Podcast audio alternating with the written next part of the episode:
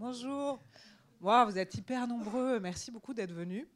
Euh, alors, euh, ce soir, donc, c'est la première édition de l'année 2019 des écoles de la SRF. Euh, bah, écoutez, on va laisser la parole à nos deux invités qui sont gentiment là, Thomas Bidguin et Céline Siama, voilà, qui sont là.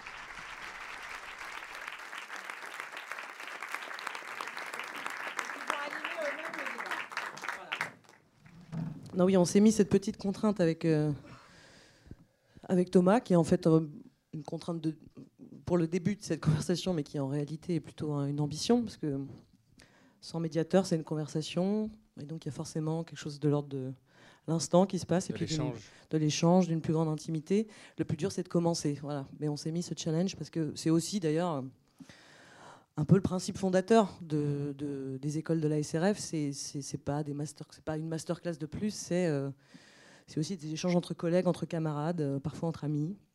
C'est pas le cas. On n'est pas encore amis, mais on espère être amis à la, à- à- à la fin. Il ne faut pas exagérer non plus. euh, tout, quoi. Mais du coup, on va se lancer, puis surtout, on- vous allez nous lancer aussi à un moment ou un autre, parce que cette salle est incroyablement pleine. Je, je crois qu'elle n'a jamais été aussi pleine depuis 1986, d'ailleurs. Et, euh, et- et du coup, on, va, on, va, on vous donnera la parole à un moment. Et si, et si vous sentez d'ailleurs qu'on... On est trop long. Voilà, vous pouvez aussi... Agitez-vous, levez la main et, et il est possible vous demandes, posiez euh, des questions avant qu'on vous y invite. Tout à fait. Ça, ça serait bien même. Ça serait, ça serait chouette de votre part. Euh, donc voilà, ça, ça va, ça va s'établir sur, sur l'ordre d'une con- d'une conversation. On a établi un truc, euh, une règle, c'est que la première question, c'est Céline qui la pose. Et donc, je crois que je vais me tourner vers Céline. Alors, comment ça Vas-y, pardon. Pas de Salut. question.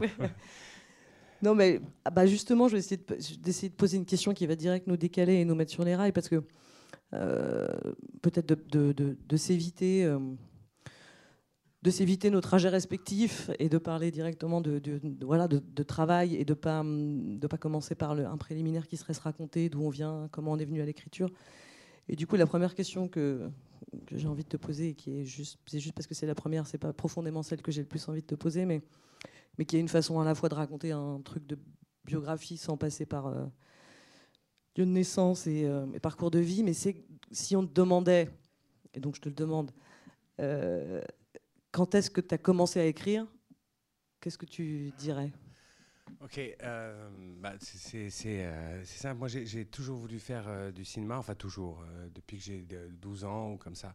En fait, j'étais à l'école juste à côté, rue Saint-Benoît, et mon meilleur copain, sa mère était ouvreuse. C'était une époque où il y avait encore des ouvreuses au cinéma, et, euh, et où c'était encore un quartier ici.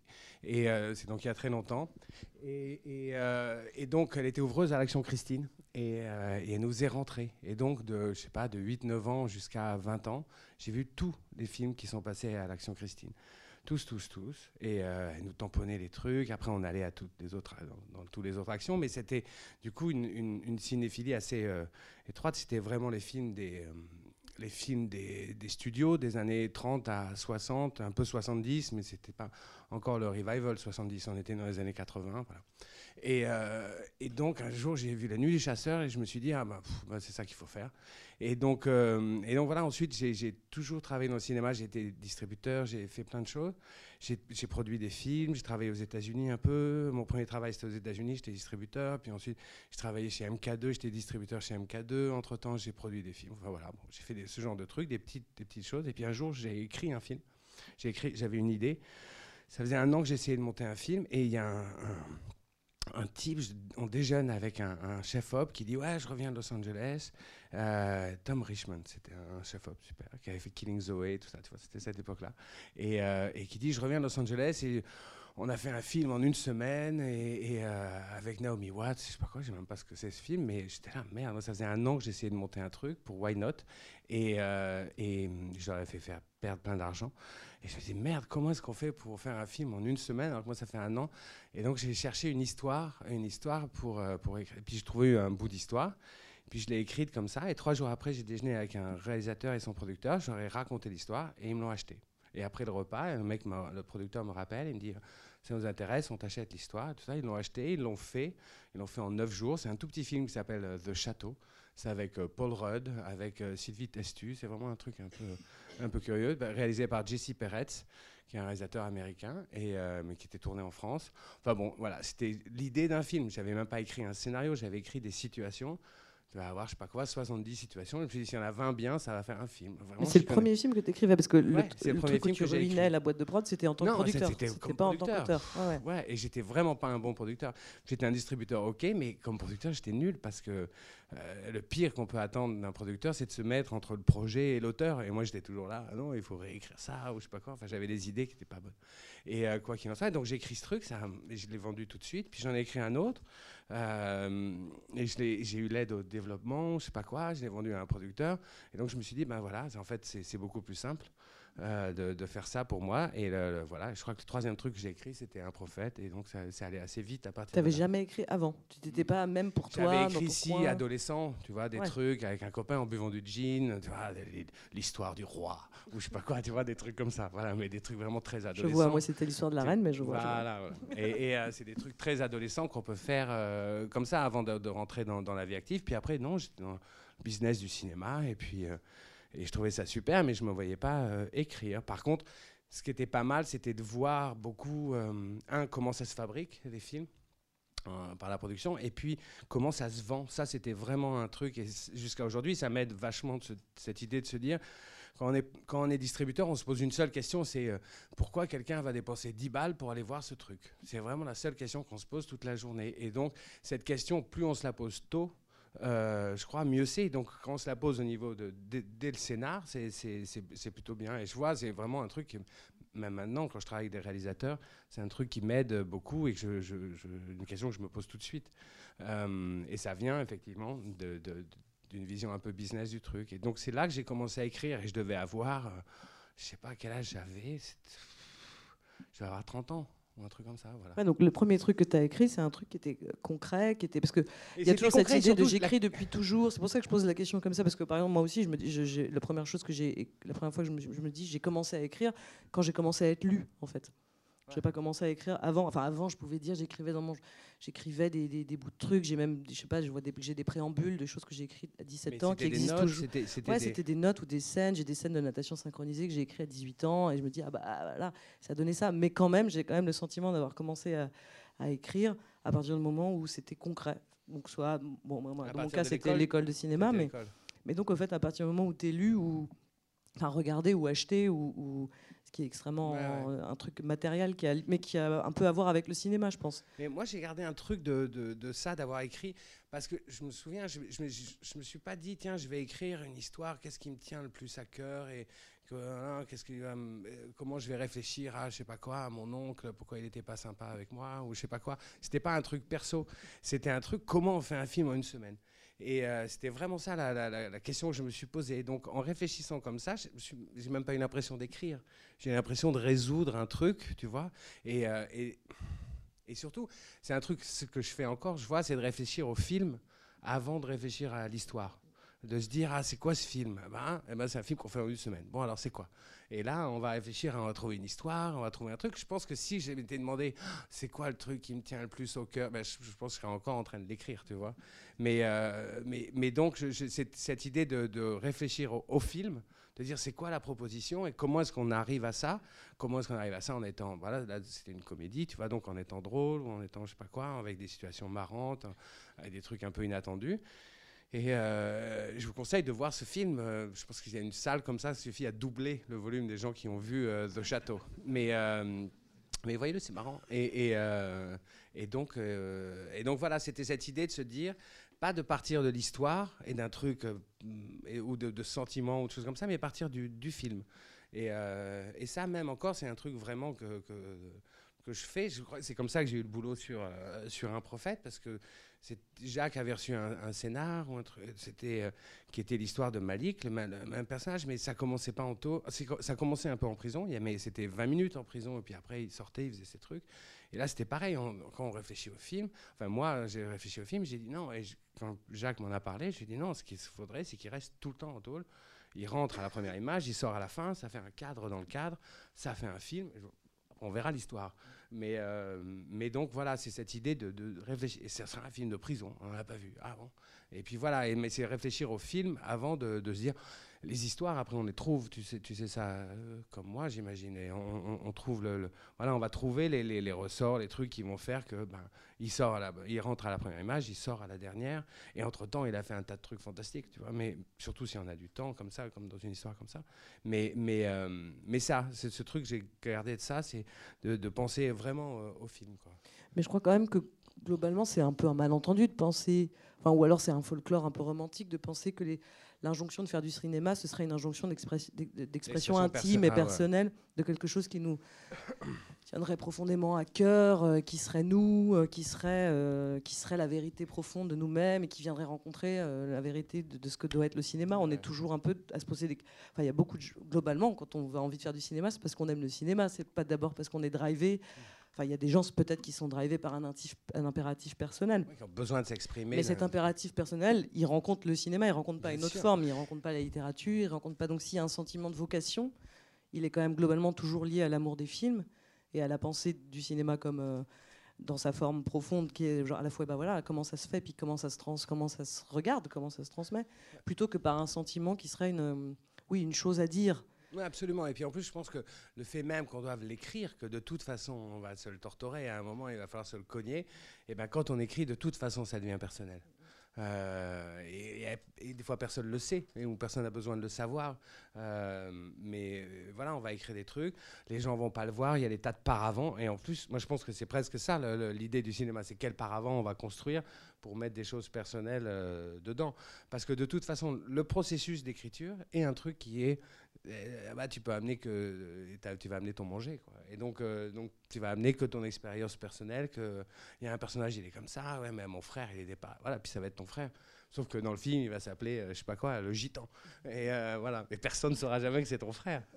Mais mais mais, mais mais voilà. Et ça et ça de toute façon le processus fait qu'il est révélateur en lui-même je crois vraiment Mais y compris peut-être cette place, parce que le scénariste, il a une place de tran- transitionnelle, c'est-à-dire qu'il fait, il fait, il participe à l'œuvre, mais ce qu'il écrit, possiblement, ça ne sera jamais lu. Enfin, ne- n'est Ouais. pas destiné à être qu'un objet de communication. ça. moi je peux pas écrire pour être lu Donc le fait de faire grand, non, mais d'être lu par les gens qui vont. Oui, bien sûr, on va être lu par les communication. 12 personnes qui vont faire le truc, mais t'as écrit des bouquins? Non. Non, j'ai pas bah écrit voilà, de livre. Toi, oui? Non, j'ai écrit une fois un truc, mais j'ai honte. Enfin, tu vois, mais je, je le Bah, ferai on veut plus. savoir. Non, non. non, non, mais c'est vraiment cette idée de d'écrire pour être lu, c'est un truc complètement bloquant. Alors que le cinéma, euh, quand on écrit pour le cinéma, d'abord, c'est quand même très formaté. Euh, Michel, François, scène, extérieur, le truc. Voilà, et ça, c'est très formaté. Et donc, ça permet vraiment de se cacher derrière, quand même, je trouve. Moins quand on écrit pour soi-même, mais Ouais, ouais, ça c'est. Pour toi, c'est une œuvre très différente d'écrire pour toi-même? C'est des rituels différents? Oui, parce que quand même, globalement, écrire pour soi, en tout cas pour moi, écrire pour soi-même, c'est écrire seul. Alors que toi, je Non, sais non, moi, toi, j'ai- tu moi, écris c'est écrire à- avec ouais. Noé ou avec. euh, là, j'écris avec une jeune fille qui s'appelle euh, Valentine Monteil, euh, un, un deuxième film, mais oui, c'est écrire euh, aussi avec quelqu'un d'autre. Mais moi, j'ai du mal à écrire seul, vraiment. Ouais, quand j'écris seul, je peux passer la matinée à me demander. Je sais pas quoi, est-ce qu'elle prend le bus ou est-ce qu'elle prend le train? Alors je vais regarder sur internet les trajets, je sais pas quoi. Je vais passer la matinée à faire des conneries comme ça. Alors qu'à deux, tu vois, je dis, je sais pas qui, alors elle prend le bus, mais ah, mais non, t'es con, évidemment, elle prend le train, parce que dans le train, je sais pas quoi, il y a des bars, n'importe quoi. Euh, ah, il faut qu'elle voilà. Et donc, c'est ça, et puis de toute façon, une demi-heure après, on aura changé, elle prendra le bus, ça n'a aucune importance. Mais tout seul, je peux me faire des montagnes de, de- de trucs comme ça. Mais t'as pas un. Mais quand t'écris. T'as pas un sur moi, un truc Non, je mais un plaisir. Non, mais parce que c'est des sensations aussi, quand même. C'est pas juste euh, ce dont on. Ouais, c'est des- bien sûr, c'est des protocoles qui sont. Mais t'as pas un. Même quand t'écris pour les autres, t'as pas un plaisir à écrire seul pour les autres? Si, ah, après, il y a un, un moment d'écriture qui est seul. Et, et c'est vrai que même et quand j'écris pour moi, ça c'est encore plus. C'est-à-dire qu'il y a vraiment un moment où je reprends le truc qu'on a fait ensemble. Et puis là, à un moment, je me mets et je dis, bon, ok, ça va être un film. Donc euh, voilà, et là, je décide de elle prend le bus, elle prend le train, la maison est bleue, la maison est rouge. Je décide vraiment des, trucs. Et puis je, réécris euh, minutieusement. Ça me prend beaucoup de temps. Mais, mais je le fais vraiment, c'est un exercice solitaire, ça pour le coup. C'est un moment de, de- de- de- de solitude. Et puis de temps en temps, mais c'est vraiment ce travail d'écriture, presque de polish, ça j'aime bien le, le faire seul, parce que c'est vraiment un travail d'écriture, euh, pas de construction, pas de scène, pas de truc, c'est vraiment maintenant il faut que, il faut que ce qu'on voulait mettre dans cette scène ressorte Donc euh, ça y est, on a trouvé, on a réfléchi, on s'est dit cette scène c'est ça, maintenant il faut l'écrire bien. Et, euh, et ça c'est toujours un truc d'écrire bien quand même. Je, je trouve qu'il y, y, y, a un plaisir à le faire. Il faut être vraiment à l'intérieur du truc et, et, euh, et, euh, et, on voit bien, même quand on travaille avec des gens, on voit bien ceux qui écrivent bien. Quoi. Moi, je me méfie tellement des gens qui rendent 8 pages en, en deux jours, tu vois. Disent, hey, plein de pages comme ça. c'est jamais bien. Quoi. Il faut toujours repasser derrière. Ça prend du temps d'écrire bien. Vraiment, il faut se lire, relire, et puis il faut réécrire, réécrire, réécrire. Quoi. Et ça, ça c'est un exercice un peu solitaire. Ouais. Mais pour moi, c'est un peu le seul. Bah en fait, ça veut dire que le, le plaisir, globalement, c'est quand tu es concentré. Alors après, y a des, tu peux arriver à être concentré euh, tout seul. Ouais. Et toi, tu y arrives. Bah, toi aussi, quand, tu, ouais, quand, ouais, quand ouais, il s'agit de faire, euh, d'écrire bien, par exemple. Ou alors, euh, tu peux être, tu peux être concentré. pour te concentrer, tu as peut-être besoin de quelqu'un d'autre, quoi. Mais pour autant, c'est peut-être quand même les mêmes. Je veux dire, c'est pas si, c'est pas si étranger. Enfin, c'est les mêmes, c'est les, les, des chemins pour arriver à peu près au même état, quoi. Non, non, c'est vrai. Mais euh, moi, je, je, vois vraiment ça, le cinoche, comme, euh, comme un sport collectif. Quoi. J'ai, vraiment ce sentiment. Alors, à un moment, quand c'est ton film, il y a un moment avec des mains, c'est toi qui tiens le drapeau et c'est toi qui, qui porte le truc. T'es seul. Euh, mais, mais quand même, quand tu écris pour les autres, quand, tu vois, même quand j'écris avec Jacques, on, on, a passé vraiment des années et des années et des années à écrire ensemble. Euh, c'est collectif. Il y a un truc de quelqu'un va te repasser dessus, toi tu peux repasser sur quelqu'un, on peut en discuter, tu peux appeler quelqu'un à 2h du matin. Enfin, il y a un truc, c'est des angoisses partagées quand même. Euh, et ça, tu vas absorber les angoisses des autres, ça tu sais. Et, euh, et puis voilà, mais. mais mais c'est un sport collectif pour moi. Vraiment. Ouais, ouais, c'est sûr. Mais c'est un sport collectif qui a des règles hyper bizarres parce que tu, il est tellement collectif que bah, c'est un sport qui se joue euh, tout seul, puis à deux, euh, puis euh, d'un coup à, à, 10, puis d'un coup à 50, puis d'un coup à 2, puis d'un coup à 3, puis d'un coup à nouveau. Toi, et à la fin, tu es tout seul. Alors, et Céline, Tiamat nous présente son film. Voilà. Donc c'est un sport, à fond un sport collectif, mais dans le temps, c'est tellement mouvant la taille de l'équipe. Et il y, a, il y, a peu de trucs qui sont comme ça, en vrai. Que, bah, pour moi, c'est un truc un peu de pervers polymorphe. C'est quand même que tu peux quand même, globalement, euh, tu as le droit de tout vivre. Tu as le droit de vivre euh, la solitude, l'entraide, le, l'adversité. Euh, c'est pas parce que tu es nombreux que tu es, es, forcément... Ouais, ou, ou solidaire, tu vois.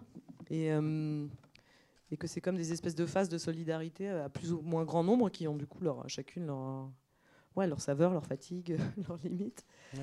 Mais hum, moi, j'aime bien, en tout cas, dans, dans, dans l'écriture, euh, dans l'écriture pour les autres, ça, c'est sûr qu'il y a, il y a un plaisir, un grand plaisir à, être dans une discussion euh, qui est la plus vivante possible. Ah. Mais ça, c'est génial. Moi, je trouve ces moments-là de discussion de cinéma, mais même avant que l'histoire arrive ou quand l'histoire reste un espèce de nébuleuse comme ça, ça va être l'histoire de ça, de Michel et Françoise et je sais pas quoi, et Michel va perdre son boulot et Françoise va sortir de prison, je sais pas quoi. Et puis euh, voilà. Mais elle prend le bus quand elle sort de prison ou on va réfléchir. Pour aller dans sa maison bleue. Est-ce qu'on va savoir, est-ce qu'elle s'évade, est-ce qu'elle sort parce qu'elle a fini sa peine Mais bon, et à ce moment-là, quand on se dit, quand on parle du film et qu'on a juste un bout d'histoire comme ça, c'est vraiment un moment qui est magique, parce que ça, c'est vraiment un moment, euh, c'est qu'une conversation de cinéma. Ça, j'adore ce truc, quand on définit ce que ça va être le film. Le film, ça va être ça. Ça va être un film de foire, ça va être un film de je sais pas quoi, un truc. J'adore ce, moment-là, là, qui va durer euh, une semaine ou quatre ou huit. Ça, c'est vraiment un, beau moment, parce qu'ensuite, ça va vraiment faire le, cerveau reptilien du truc. C'est-à-dire que même un an et demi plus tard, deux ans après, on sera toujours en écriture et on va se dire Ah ouais, mais tu te souviens? C'était un film qui fait peur. Ah ouais, c'est vrai, on s'était dit aussi parce qu'il y avait ça, on avait ça comme référence. Tu te souviens, on n'arrêtait pas de parler de ça. Ah ouais, là, là. et puis tu vois, et ça c'est vraiment formidable parce que l'histoire, elle va se plier à ça. Elle va se plier au désir de, de film qu'on qu peut avoir. Et ça, c'est ce moment-là où on crée ce truc-là, je trouve qu'il est, il est magique. On n'est jamais assez payé pour ce moment-là parce que c'est vraiment là que tout se décide. Ensuite, c'est un boulot, il faut prendre le truc. Après, il y a un truc mécanique un peu de, l'histoire et, et du truc. Mais ça, à ce moment-là où vrai, ça devient vraiment un film, ça, je, trouve qu'il est béni ce moment. Vraiment, toujours, toujours. J'ai pas de, pas de contre-exemple où oh, c'est chiant, finalement, c'est pas bien. Mais euh, donc, ouais, moi, je, je, prends beaucoup de plaisir à, à ça, à ce début d'histoire. là. Puis on a une architecture, puis ensuite, on va s'arranger pour que les, ronds rentrent dans les ronds, les carrés dans les carrés tout ça. Mais euh, ça, c'est de, la, de, de la technique, quoi, je trouve. mais euh, c'est plus du rêve. je sais pas comment dire. Et ça dure combien de temps si tu devais un peu, euh, pour renseigner nos, nos- amis ce soir, un peu timer euh, ouais, une chronologie de fabrication un peu exemplaire pour toi, enfin Bah, qui pas- ressemble à ce que tu as si fait ces derniers temps toi, tu, tu m- tu vas me dire après, mais moi je pense qu'il y a ce moment-là, où il y a le moment, un truc qui va germer. Alors ça dépend si c'est l'idée de quelqu'un d'autre ou si quelqu'un vient de voir avec une idée. C'est quand même mm, ce qui arrive le plus souvent. Mais si on a une idée, on va arriver à ce truc-là, ça va mettre, c'est en compte en moi, je pense, en moi de cette idée qui va germer, qui va être ah, ça va être ci, ça serait ça, et pourquoi on ferait pas ci ça. Et puis, euh, ou même si on a une idée géniale à un moment, puis le temps que on se mette à l'écrire, on se dira ah oui voilà, et qu'elle, on voit qu'elle euh, elle, tient un peu l'épreuve du temps. Donc ça, c'est un truc qui va se décider en mois, je pense. Et, ensuite, on va réfléchir au film. Ça, ça va se décider en semaines. Je pense ça va être une, deux, quatre, cinq, huit semaines. Euh, et puis ensuite, on va se mettre à l'écrire. Et ça, ça va être en mois, voire en années. Une ou deux, des fois trois. Voilà. Et, euh, c'est comme ça, c'est à peu près euh, ce truc-là. Et avec toujours, je sais pas si ça te fait ça, mais euh, moi j'ai vraiment ça, même maintenant. C'est-à-dire que tu as toujours le sentiment que l'évier va se vider d'un coup et que tout ça, ça va se faire. Évidemment, ça, je l'écris, ça va prendre. Et c'est tout le temps, il faut passer à. tout ce qui tu crois qu'il va pas se faire en un jour se fait en une semaine. Tout ce que tu penses va se faire en une semaine se fait en un mois. Et tout ce que tu crois se fait en un mois va te prendre un an. Et ça, c'est un truc, c'est une règle, même maintenant. hein, c'est- même après en avoir fait plein, tu sais que c'est toujours tellement plus long que ce que tu imaginais. Et ça fait partie du, truc. Ça- ça Je sais pas si ça fait ça. Moi, j'ai eu le sentiment, j'ai compris ça, mais ça a mis du temps de me dire, bah, ça fait partie du boulot. T'es en retard.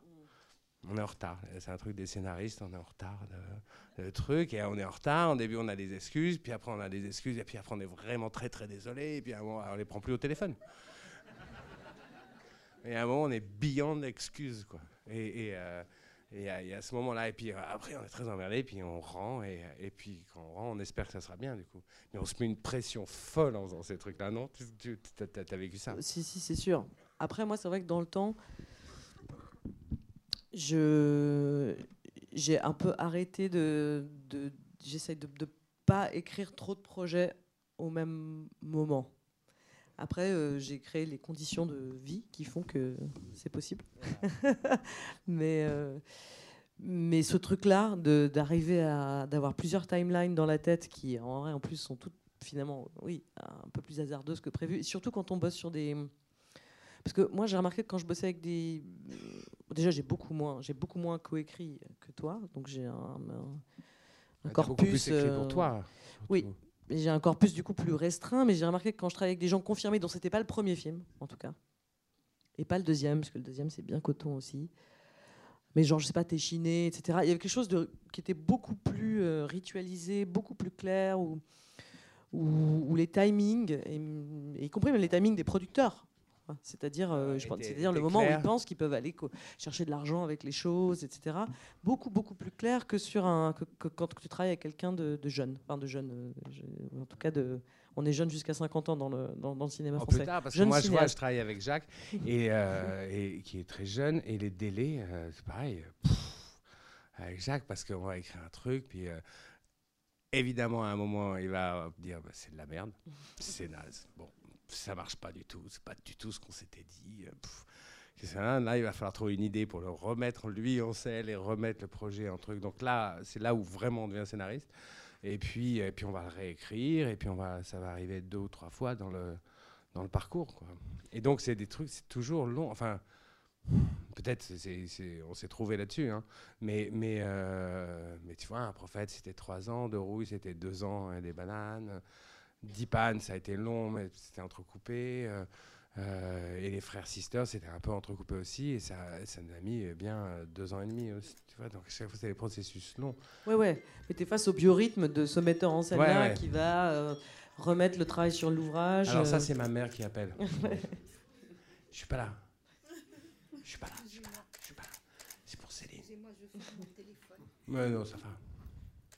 Mais quand tu, quand, quand tu sens que c'est soumis, parce que la différence sur un premier film où il n'y a pas encore du, coup il n'y a pas encore de, il y a même de l'ignorance de soi-même, de jusqu'où on est capable d'aller, quel est son. Enfin moi comme j'ai beaucoup en fait, au final je réalise ouais j'ai beaucoup surtout coécrit des, avec des gens qui débutaient, c'est normal, ma, génération, enfin. Euh, je me rends compte que c'est des processus euh, qui peuvent en tout cas là d'un coup prendre des, des années, mais, mais, pas avec l'autorité possible de ce que c'est que de remettre le travail sur l'ouvrage parce qu'on y retourne, parce qu'on n'est pas suffisamment de nous satisfaits, mais parce qu'il y a tout un, écosystème qui réclame une forme plus comme ci ou plus comme ça, qui, quoi, qui soit moins de la volonté. Il faut l'inventer. il faut l'inventer, il faut savoir qui on est. Et, et, ça, je trouve que quand même, c'est pas le même boulot d'écrire pour, euh, pour des gens qui, qui dont c'est la, la première œuvre et des gens qui, qui et je trouve ça plus facile d'écrire des gens plus facile pas dans le sens dans mon travail à moi ou dans mon mais comme euh, dans, en tout cas dans le rapport au temps, à la confiance que tu donnes au temps et au fait que le temps va être bien employé si tu en prends plus. Avec des gens plus, plus, plus, confirmés qu'avec des. Toi, tu as accompagné des. Oui, tu as accompagné des gens sur leur premier, sur leur premier oui, film. moi, c'est vraiment même une, une honte et j'aime bien le faire et c'est vraiment un truc que je fais euh, tous les ans, un ou deux premiers films, vraiment. Euh, et, euh, mais tu vois, maintenant, maintenant que toi, tu es plus, es plus confirmé, tout ça, quand tu travailles avec des gens qui, qui, qui font leur premier film, il y a quand même un moment où tu leur dis ça, tu les sors de leur vision, tu dis oui, là c'est bien. Et là, ils vont, ils vont, ils vont passer à l'étape d'après, tu vois, quand même, tu as, cette autorité. Bien sûr, oui, maintenant, oui. Oui, oui c'est sûr. Du coup, je le fais plus. c'est vrai non, non, non, non, non, non, j'espère bien le continuer à le faire. Mais Moi, je le fais, je pense qu'il y a un truc de recherche et développement qui est, qui est, ah bah, c'est sûr. qui est vraiment super. Moi, ma peur, c'est de me retrouver avec des gens euh, qui sont vieux, de faire le, le, cinéma, de me retrouver, mais ça m'arrive des fois de, de je ne vais pas beaucoup aux avant-premières, au dîner ou des trucs comme ça. Et euh, ma peur, c'est des fois, je me retrouve, ça m'est arrivé, tu te retrouves là et tu te dis merde, je suis dans le cinéma français. Ça y est, oh là là. Et puis, mais c'est comme euh, si j'étais petit, tu vois, et que j'étais dîner, il y avait Richard Berry, je euh, je sais pas quoi, ou, tu vois. J'étais là, oh, merde, je suis dans le cinéma français, il faut que je parte d'ici. Et, ma peur, c'est de me retrouver un jour, je sais pas quoi, d'avoir, euh, je sais pas quoi, voilà, certains auteurs qui, m'appellent et tu peux pas dire non parce que c'est le patrimoine ou je sais pas quoi, et d'être très emmerdé dans ce truc-là en disant non. Alors du coup, j'essaye vraiment de faire plein de, tu vois, je l'ai fait avec Clément Cogitor, avec, euh, euh, et là, j'accompagne vraiment. Là, j'essaye de pas écrire vraiment parce que j'ai l'impression que si on écrit pour pour des gens dont c'est le premier film, on va ça, ça sert à rien. Enfin, ça sert à rien. C'est-à-dire, ça sert à rien pour moi de le faire. Euh, et, ni pour eux. Alors que le truc super, c'est euh, qu'ils écrivent et puis dire ah ouais mais ça c'est super, mais ça pourquoi tu fais pas ça comme ça ou ça tu crois vraiment? Puis des fois ils vont nous convaincre que c'est super, alors que c'est pas du tout comme ça qu'on fait. C'est ça le côté recherche et développement. Dire ah, mais évidemment, on était cons, on faisait ça, je faisais ça euh, différemment avant, alors que ça c'est super, c'est comme ça qu'il faut faire. Et donc on apprend des trucs en faisant ça, en les laissant eux avancer et faire les trucs à leur à leur façon. Et donc, il faut ces, trucs-là d'accompagnement. Moi, je fais ça un peu tous les ans. Je le fais là avec un type qui s'appelle Elias Belkedar, qui a eu euh, euh, un prix avec son court métrage à, un certain, pas un certain regard, mais à, l'année dernière à Cannes. Et, euh, et, et, qui voilà, qui essaie de développer ça. Hein. Et donc, c'est pareil, je le laisse écrire je laisse écrire et puis après je passe derrière. Et puis on, a mis beaucoup de temps à trouver un, traitement. Et puis mais même quand on fait un traitement j'écris pas. Je dis voilà ça pourrait être ça mais ça pourrait y avoir tel quand on fait de l'architecture d'abord je, le conseille et tout ça. Et puis euh, et puis il revient avec un truc écrit. Et puis là on réfléchit. Et puis on a, fait cinq je crois ou cinq ou six. Donc ça prend du temps mais c'est mais mais c'est cool. Et il faut qu'il passe par là je trouve moi, je fais, je, fais, ouais, je fais pareil. C'est le seul moment où j'écris pas, c'est quand j'écris avec des gens. J'écris pour mes aînés, mais j'écris pas pour les gens qui sont plus jeunes que moi. Mais par contre, tu, tu dans, un, as dans un accompagnement qui est sur du, scénario jusqu'à quasiment la sortie du film. Quoi. tout à fait. Mm, mm. Jusqu'au montage, jusqu'au mix, jusqu'au mix, je sais mm, pas. Espèce d'ange gardien. Euh... Ah ouais, ouais. Exactement. Tu regardes un peu des rushs, tu fais des trucs. J'ai fait ça, euh, voilà, avec, avec Clément, j'ai fait vraiment ça sur ni le ciel ni la terre. C'était vraiment là, le traitement 1, traitement 2, traitement 3. Je fais ça sur un, deuxième film, même sur le deuxième film, du coup, on, a, pris ce rythme-là. Euh, et, puis, euh, et puis voilà, je l'ai fait avec Elena Claude sur euh, un film. Après, c'est plus dur, les films, ils se font, ils se font pas, c'est plus, plus compliqué. Ouais, moi, la plupart des films se sont pas faits. Bah, voilà, sur les premiers films, tu un truc. et même sur les premiers films, tu te demandes si c'est bien qu'il y ait ton nom dessus. Tu vois? Non, mais c'est vrai.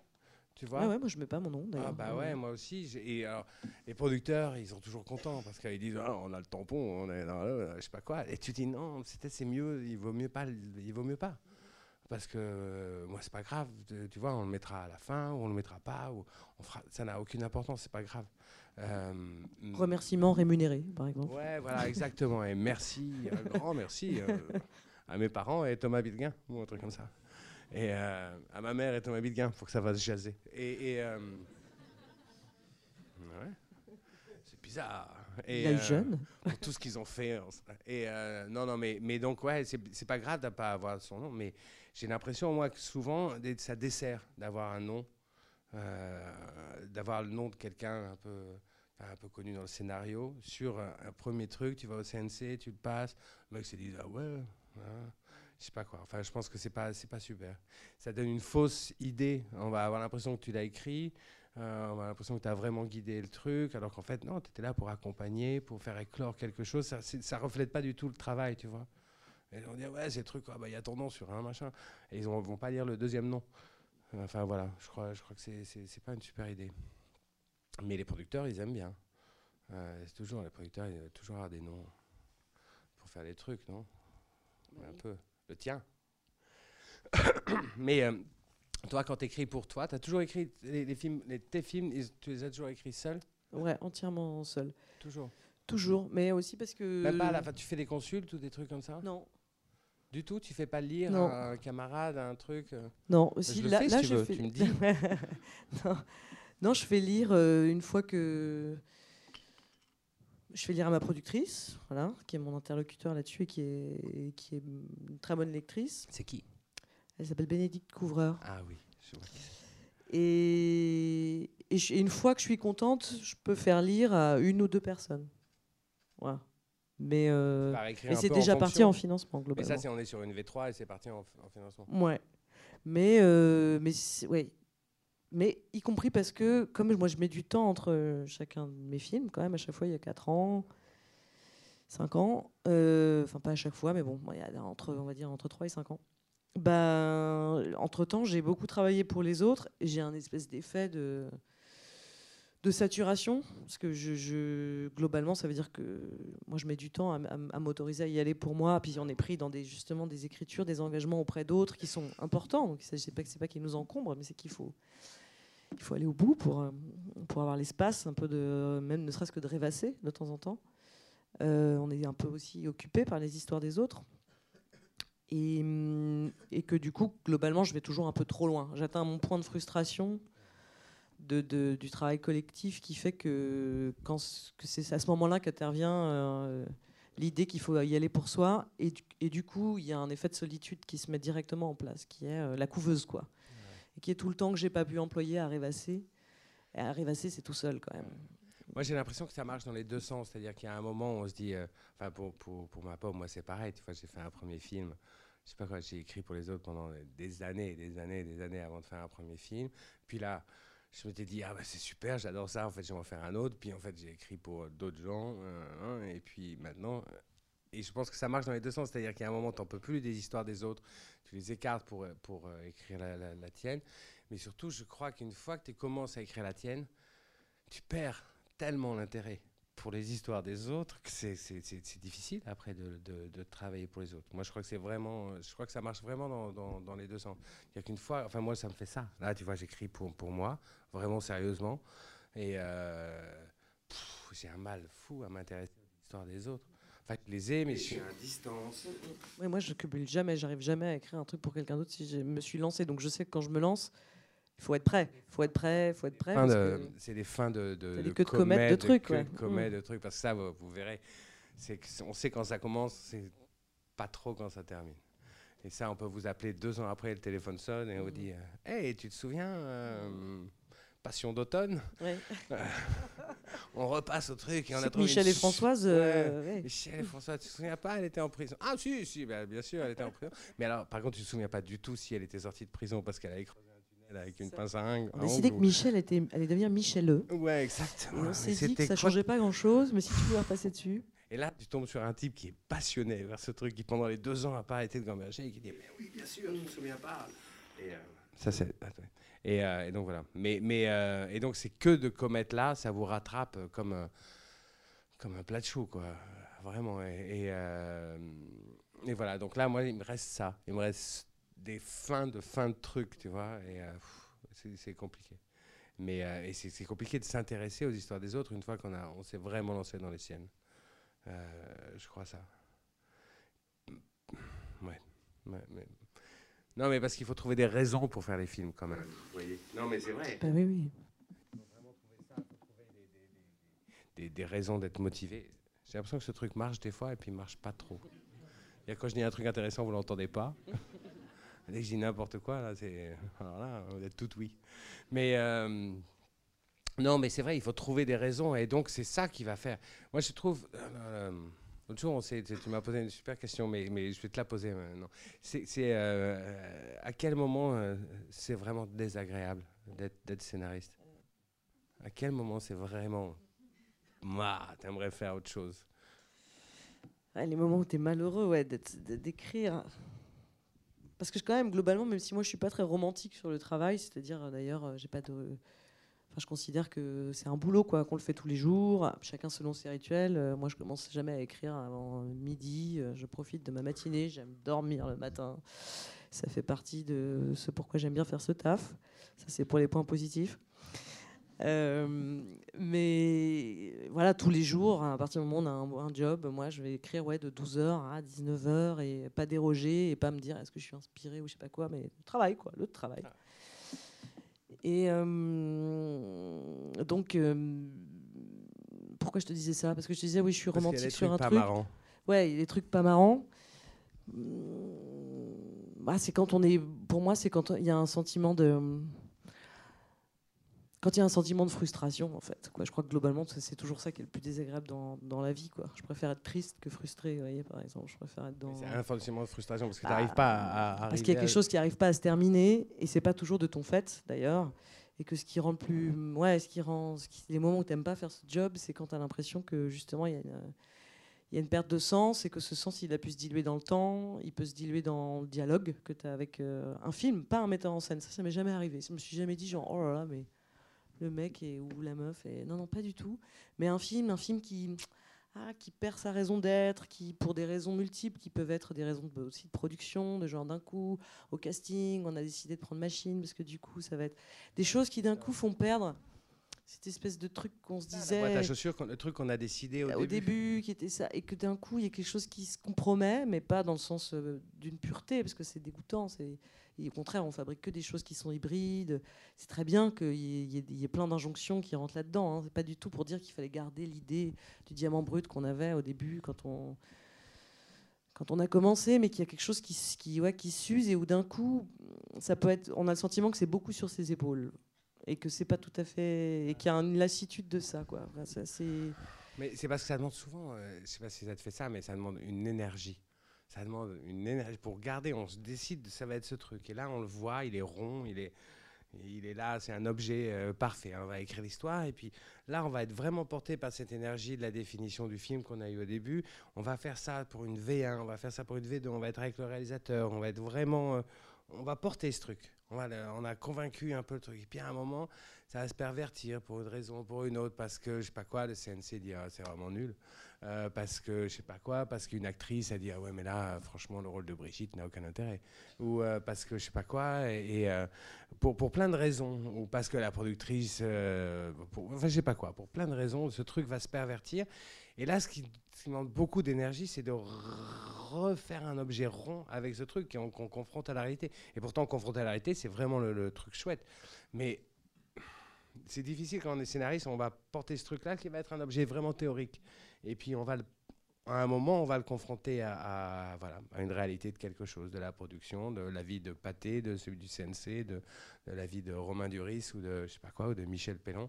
Et tout le monde va avoir un avis, c'est comme la marine à voile. Et donc, ah, euh, tout le monde va tirer dans un sens ou dans un autre. Et puis, euh, et puis là, il va falloir garder ce truc rond. Et des fois, quand ça commence à lâcher, c'est dur. Et là, ça demande vraiment beaucoup d'énergie en disant Mais non, vous vous souvenez pas, les gars, le film, c'était ça. Et, euh, et donc, euh, voilà. Et donc, on peut faire ça, mais ça veut dire qu'il faut changer d'autres trucs. Donc, ça, ça demande beaucoup d'énergie, je trouve. C'est et l'autre truc qui est un motif de déprime, c'est l'inverse. C'est quand toi t'es pas content. Tout le On monde est content. Génial. Bah, on y va là, on y va, on y est. On va... Bah non, euh, non. Ouais. Et tu peux pas dire non en même temps. Mais tu sais, tu peux, tu peux, tu, tu, tu, tu dis non parce que. Mais quand il y a un, tu sens qu'il y a un malentendu. Et en fait, c'est ça la différence. Et c'est l'endroit où on peut être un tout petit peu lâche quand on peut être, euh, quand on écrit pour les autres. C'est qu'à un moment on écrit pour les autres. Donc si à un moment les autres disent non non mais moi ça c'est moi ça c'est bon. Moi pour moi ça c'est bon. C'est le film que je veux faire. Si toi tu sais parce que tu as été dans une très grande intimité avec quelqu'un, c'est une très grande intimité d'écrire avec quelqu'un. Ne serait-ce que c'est parce que se voir tous les jours. Donc vous voyez l'intimité si- qu'on a dans les espaces de travail avec les gens les gens avec qui on, bon boit- on moment, boit des ouais. cafés tous les jours à, à la machine à café, de- même dans des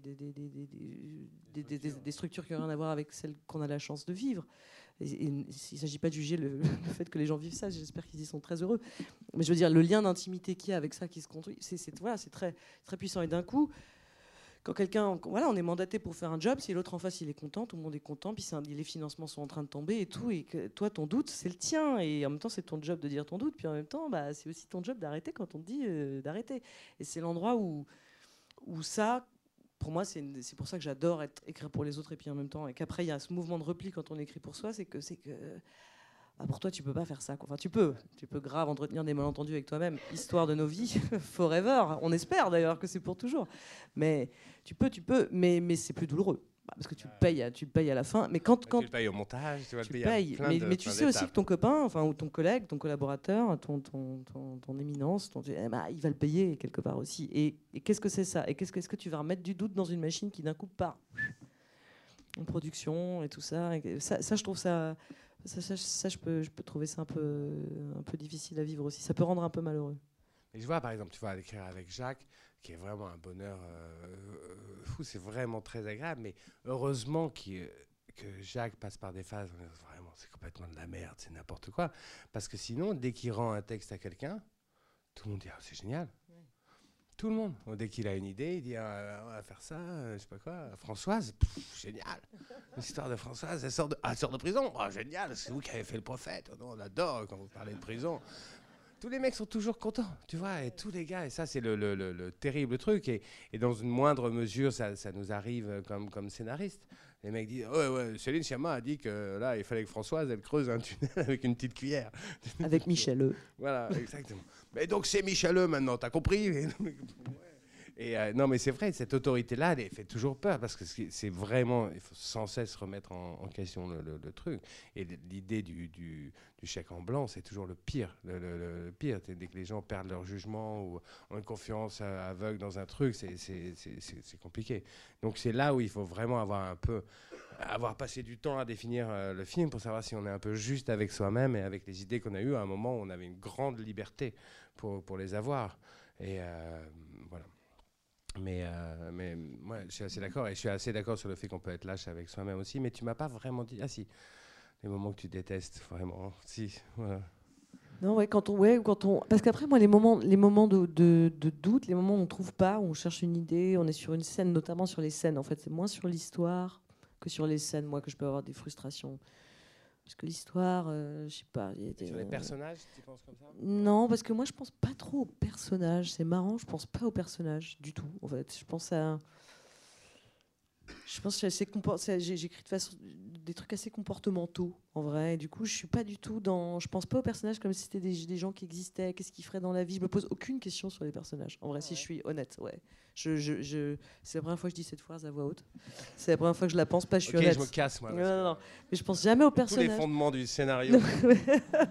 non, mais c'est vrai, on c'est n'est pas. pas là pour mettre à bas quand même des années et des années. pas du tout de réflexe de personnage.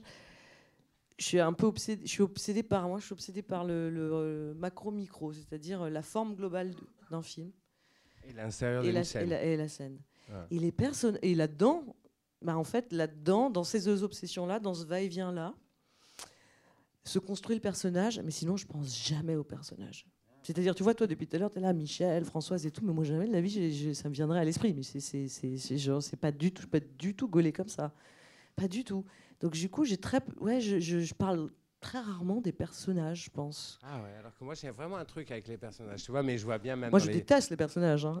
non, mais c'est pas pour dire que j'ai pas un Je truc peux avec pas les blairer personnages. ces connards Personnage, ça sert à rien. Alors, je vous dis tout de suite. euh, Alors écoutez, vraiment un bon conseil quand vous écrivez. oubliez euh, les personnages. Faites des oubliez films avec des allumettes. les. Vous faites allumette A, allumette B, vous les faites bouger dans un... Je fais mon plus grand succès avec une marionnette, vous savez. Moi, Ah maintenant, plus rien, A, plus rien ne m'étonne.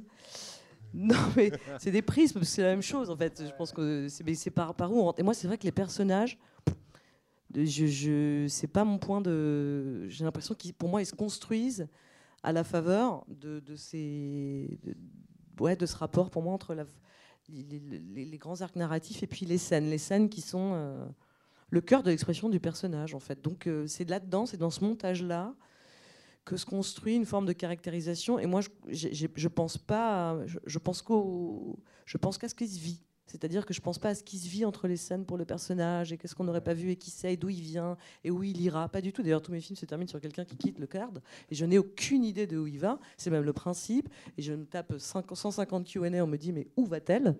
Euh, et, je dis je ne sais, je ne sais pas. Et ça fait partie de notre, de notre question commune et que j'ai même envie que vous quittiez la salle avec cette question-là. Si vous vous demandez où elle va, c'est qu'elle vous intéresse un peu et et que vous faites du souci pour. Enfin, vous, parfois, par moment, vous pouvez vous inquiéter, vous réjouir. Globalement, c'est une forme d'inquiétude jusqu'ici, mais attendez, on arrive.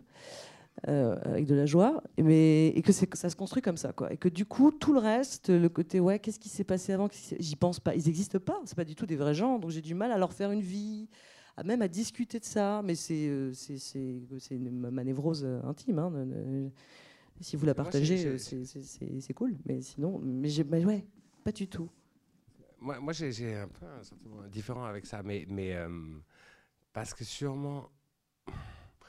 Moi, tu vois, quand on définit le film au début, souvent, je, je, je, pense au genre, tu vois, et donc souvent, je travaillais dans, dans des films de genre, même si on est un peu loin d'un genre, même si c'est un genre un peu, ou un sous-genre un peu obscur, ou même si, je sais pas quoi, où on invente le genre en faisant le truc, ou, euh, et du coup, euh, dans le genre, il y a un peu, c'est il y a un peu un héros, enfin, ou un truc qui va s'apparenter un peu à un héros. Et donc, pour moi, un héros, je pense qu'il a une silhouette, un nom, je vois qui c'est. Enfin voilà, il faut que je, sache un peu qui c'est, qui c'est ce, type. Mais je vois, euh, pendant que tu parlais là, j'imagine, je, je, pense parce que je vois bien même les films, souvent je me souviens des, noms des, personnages, tu vois, je, je je, je, peux me dire, ah ben voilà, c'est un personnage un peu, là, je sais pas quoi, à la Travis Bickle, à la, je sais pas quoi, tu vois.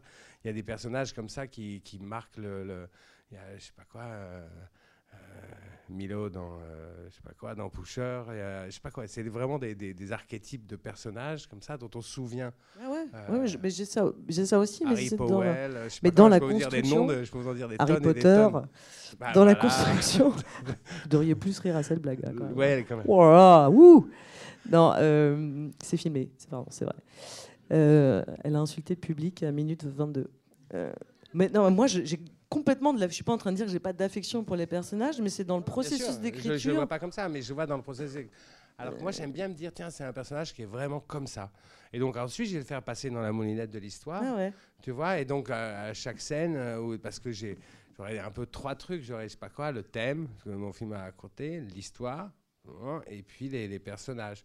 Puis je vais naviguer entre, euh, entre les, les, trois en disant est-ce que cette scène sert un peu les trois trucs ou deux, deux, deux sur trois? Et puis, euh, et puis c'est souvent un arbitrage comme ça pour moi entre l'histoire et les personnages. Et donc je trouve dans les films qui sont chouettes, euh, ben voilà, les deux sont à peu près équilibrés. Je vais avoir des personnages qui vont être euh, forts et puis une histoire qui va les porter. Mais l'histoire n'avance qu'avec les personnages. Et même souvent dans le processus d'écriture, je vois, je vais faire avancer l'histoire comme ça. Et puis à un moment, je vais être bloqué. Et très souvent, quand en fait, en général, même quand je suis bloqué, je reviens au personnage, à sa définition. Je me dis, ah oui, mais peut-être qu'en fait, non, et en fait, il est radin ou je sais pas quoi, où il a un, où il a un garçon, ou il a, je sais pas quoi, où, en fait il a perdu son travail, ou en fait non, il, je sais pas quoi, il répare des photocopieurs, n'importe quoi, qui va me permettre de changer un peu la définition de ce personnage, qui va me faire avancer un peu plus l'histoire, tu vois, ah parce que là je vais m'en sortir, parce que cette histoire de photocopieur va être réglée, et, tu, vois ce que je veux dire, et puis après une fois que je serai au prochain, à la prochaine étape, il sera, je sais pas quoi, dans un tunnel, un cas, et ben là il faudra trouver un autre truc, et, et donc souvent je fais comme ça, c'est un, un espèce d'aller-retour entre l'histoire et, et, le personnage à l'intérieur d'un truc qui serait le thème. Quoi, je sais pas quoi. Mais j'y pense souvent comme ça. Et donc à l'intérieur de ça, je vais avoir des scènes, mais des scènes, j'ai l'impression que j'en ai mille. Enfin, tu vois, enfin, qu'il y, en a, il y en a beaucoup. Ensuite, il y en a plein qui sont pas bien. Mais tu vois, avec Jacques, on fait un truc. Et je l'ai fait aussi sur les cowboys, ou je le fais sur d'autres trucs. C'est que je, je garde des scènes, ou des scènes en plus. On a un truc qu'on appelle le cahier B Et euh, donc on a le scénar, parce qu'un scénar, ça doit se lire un peu comme ça. Et puis on a des scènes qui viendraient, euh, je sais pas quoi, d'autres idées qu'on aurait eues ou de, versions antérieures du scénario ou de, ou de moments ou de monologues qu'on aurait écrit à un moment ou de bouts de dialogue qu'on avait à un moment dans des scènes puis qu'on a enlevé parce que cette scène n'est plus là ou parce que la scène a changé un peu d'objet. Et donc euh, on a ce truc qui s'appelle le cahier B et qui est plus de scènes, plus de trucs, plus de, de, trucs avec les personnages. Mm. Et, euh, et voilà, mais, mais je crois qu'on s'attache vachement. Euh, je, réfléchis en même temps que je te parle, va réfléchir. Non, mais je vois parce que en disant le, le, peu de fois où j'ai eu l'occasion de discuter avec, euh, avec Jacques, qui est donc Jacques Audiard, hein, parce que depuis tout à l'heure on dit Jacques. Avec Jacques Audiard, je dis Jacques Audiard, mais parce que depuis le ah début on en parle. Vous connaissez Thomas Viquin, bah, il parle vachement de personnages. Et du coup, je me mets dans cette logique aussi et tout. Ok, personnage. Et non, mais je trouve ça hyper plaisant. Je trouve et ça même, tu vois, il faut leur imaginer une silhouette, un truc, tu vois. Ouais, ouais, ouais, je sais pas quoi. mais tu vois, Taxi Driver, quoi. Ouais, ouais, bien je sûr. connais son nom, je connais sa silhouette, euh, machin. Après un moment, il a une iroquoise. ça, ça, va devenir vraiment un, personnage. moi, dans les cowboys, tu vois, j'ai François, euh, je me souviens bien de, comment il s'appelle. Puis il a un chapeau, un blouson, et puis une barbe, tu vois, euh, rasé avec une barbe. Et donc euh, voilà, je, me dis, ah, voilà, ça, ça, ça, fait une gueule d'un mec. Et donc je cherche à chaque fois ça, je vais chercher à quoi il ressemble, qu'est-ce que. Et donc je sais à quel moment il serait comme un chien dans un jeu de quilles, à quel moment il est comme un poisson dans l'eau, à quel moment, tu vois, ça va être bizarre qu'il soit à cette réunion de la SRF. Ouais, pour moi, c'est l'inverse. Je ne cherche pas euh, ça, mais c'est ce que j'ai trouvé qui me dira qui c'est.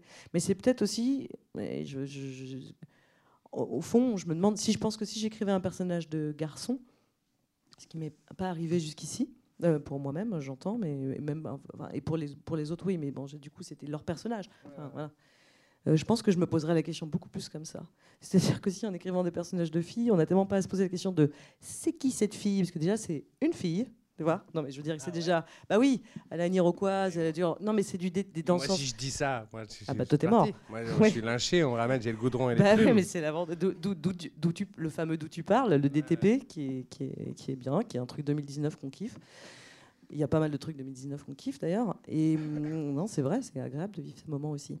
Euh, mais non, mais je dis ça en toute honnêteté, c'est-à-dire que je me rends bien compte aussi que moi, à chaque fois, quand même, globalement, en tout cas dans les trucs que j'écris, il y, a quand même une, y a souvent des déficits de représentation qui font que tu n'as pas à te poser la question de c'est qui ce mec. Parce que se poser la question de c'est qui ce mec, c'est quand même bah, parce que globalement, ça fait un milliard 250 000 histoires d'un mec dans un taxi à New York aussi, tu vois. Et que ça, mais, ça c'est passionnant. Moi, j'adorerais avoir ce privilège de me dire c'est qui cette meuf? Pour l'instant, il y a quand même un truc de. Mais vraiment, c'est une grande sincérité quand je dis ça et c'est filmé. non, non, mais je réfléchis à vous, je me dis c'est aussi ça. C'est-à-dire que. mais parce que c'est déjà en mémoire tampon dans ma tête, parce que j'ai déjà une un désir, une frustration, c'est pas une nouvelle question que je me pose. C'est pas une nouvelle question. C'est une très vieille question que je me pose et je vais lui donner une incarnation nouvelle. Mais c'est une vieille question chez moi, c'est une vieille question dans le public, c'est une vieille question chez plein de gens qui est bon bah là, euh, tu vois, euh, là des os et ça, on n'a pas encore trop trop raconté. Donc en vrai, c'est l'opportunité d'ailleurs d'être sur la marge, hein, d'être sur les marges. Hein. Moi j'ai toujours quand on me dit ah, vous faites un cinéma féministe, je dis oui mais c'est une opportunité de dingue aussi parce que c'est plein d'histoires qui sont pas racontées.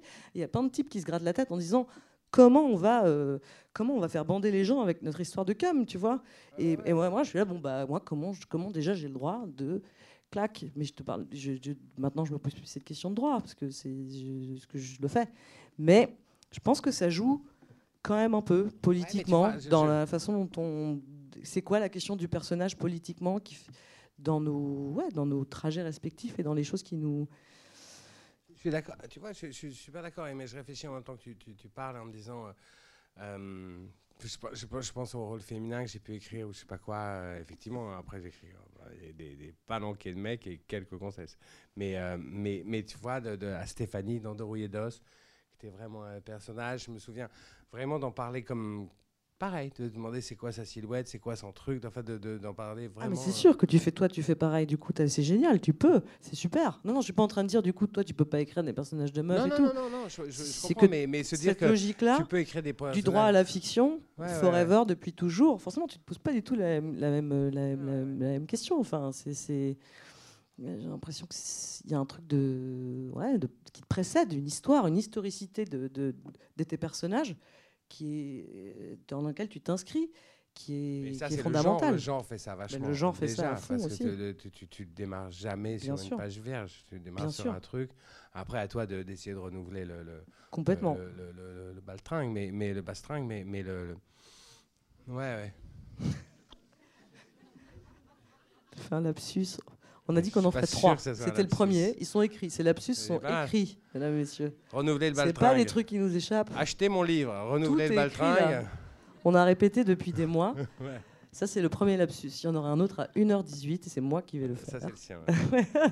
Il est très très bien. Vous voulez qu'on continue à dialoguer ou vous voulez nous poser des questions Parce que Vous je avez sais des pas, questions Qu'est-ce que vous en pensez? Je- Ça vous intéresse? Il y a un monsieur, est-ce que vous êtes barbu? Oui, alors ça va. Il est le monsieur là-bas. Il est le monsieur là-bas. Bah, franchement, euh, pas pratique, hein, monsieur. Vous vouliez poser une question, il fallait vous assier, euh, asseoir au bord.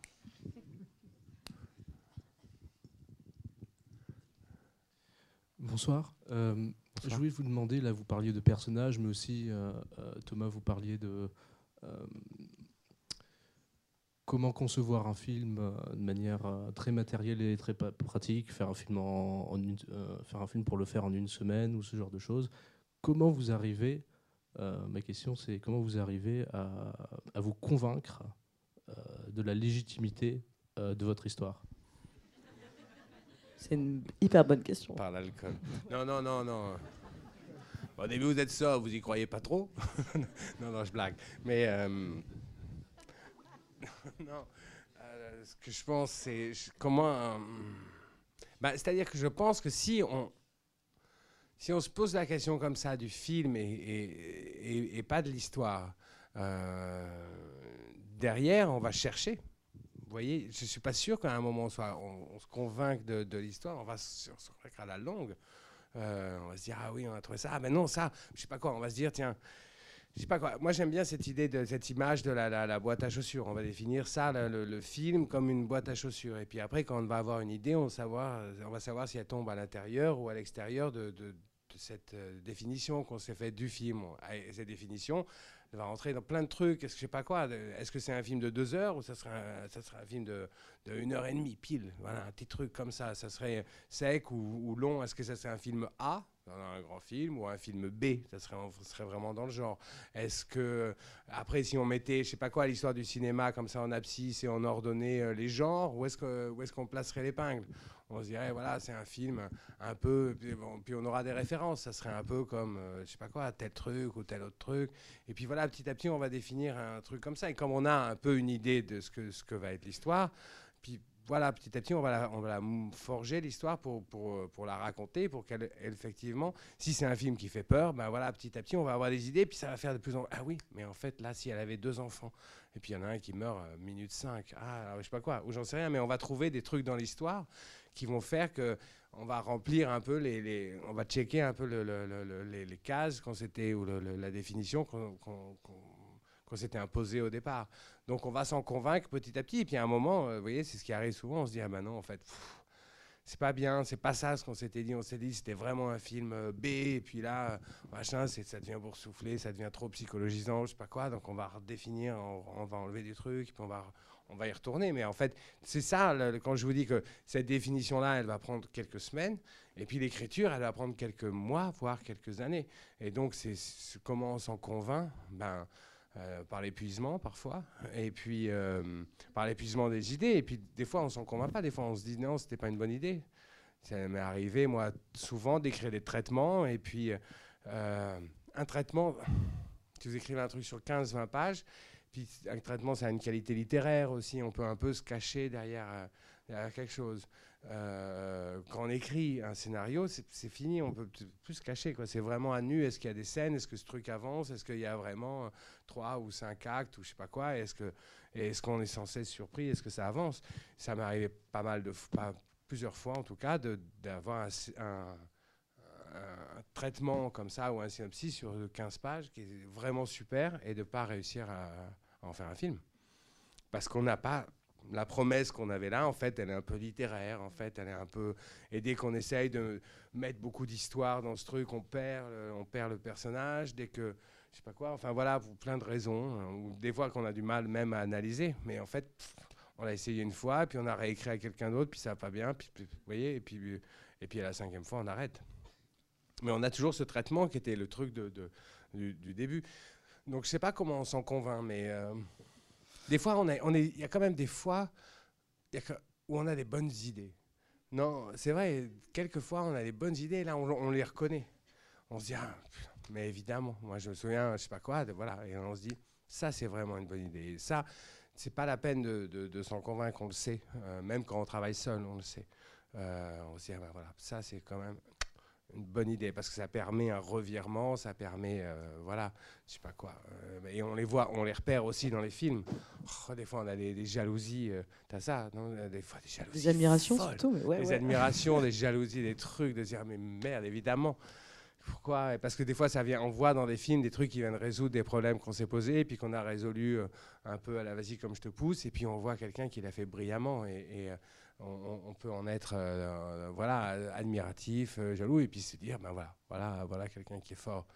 Et, euh, et ça, c'est vrai. Et puis, mais moi, je crois beaucoup que le cinéma, c'est un, un, un- travail d'admiration aussi, beaucoup. On, on a, on a beaucoup de gens qu'on admire. Ça, c'est sûr. On a- voilà, parce qu'on se le cogne et donc pff, on se dit, waouh, lui, il est fort quand même, ah, lui. voilà.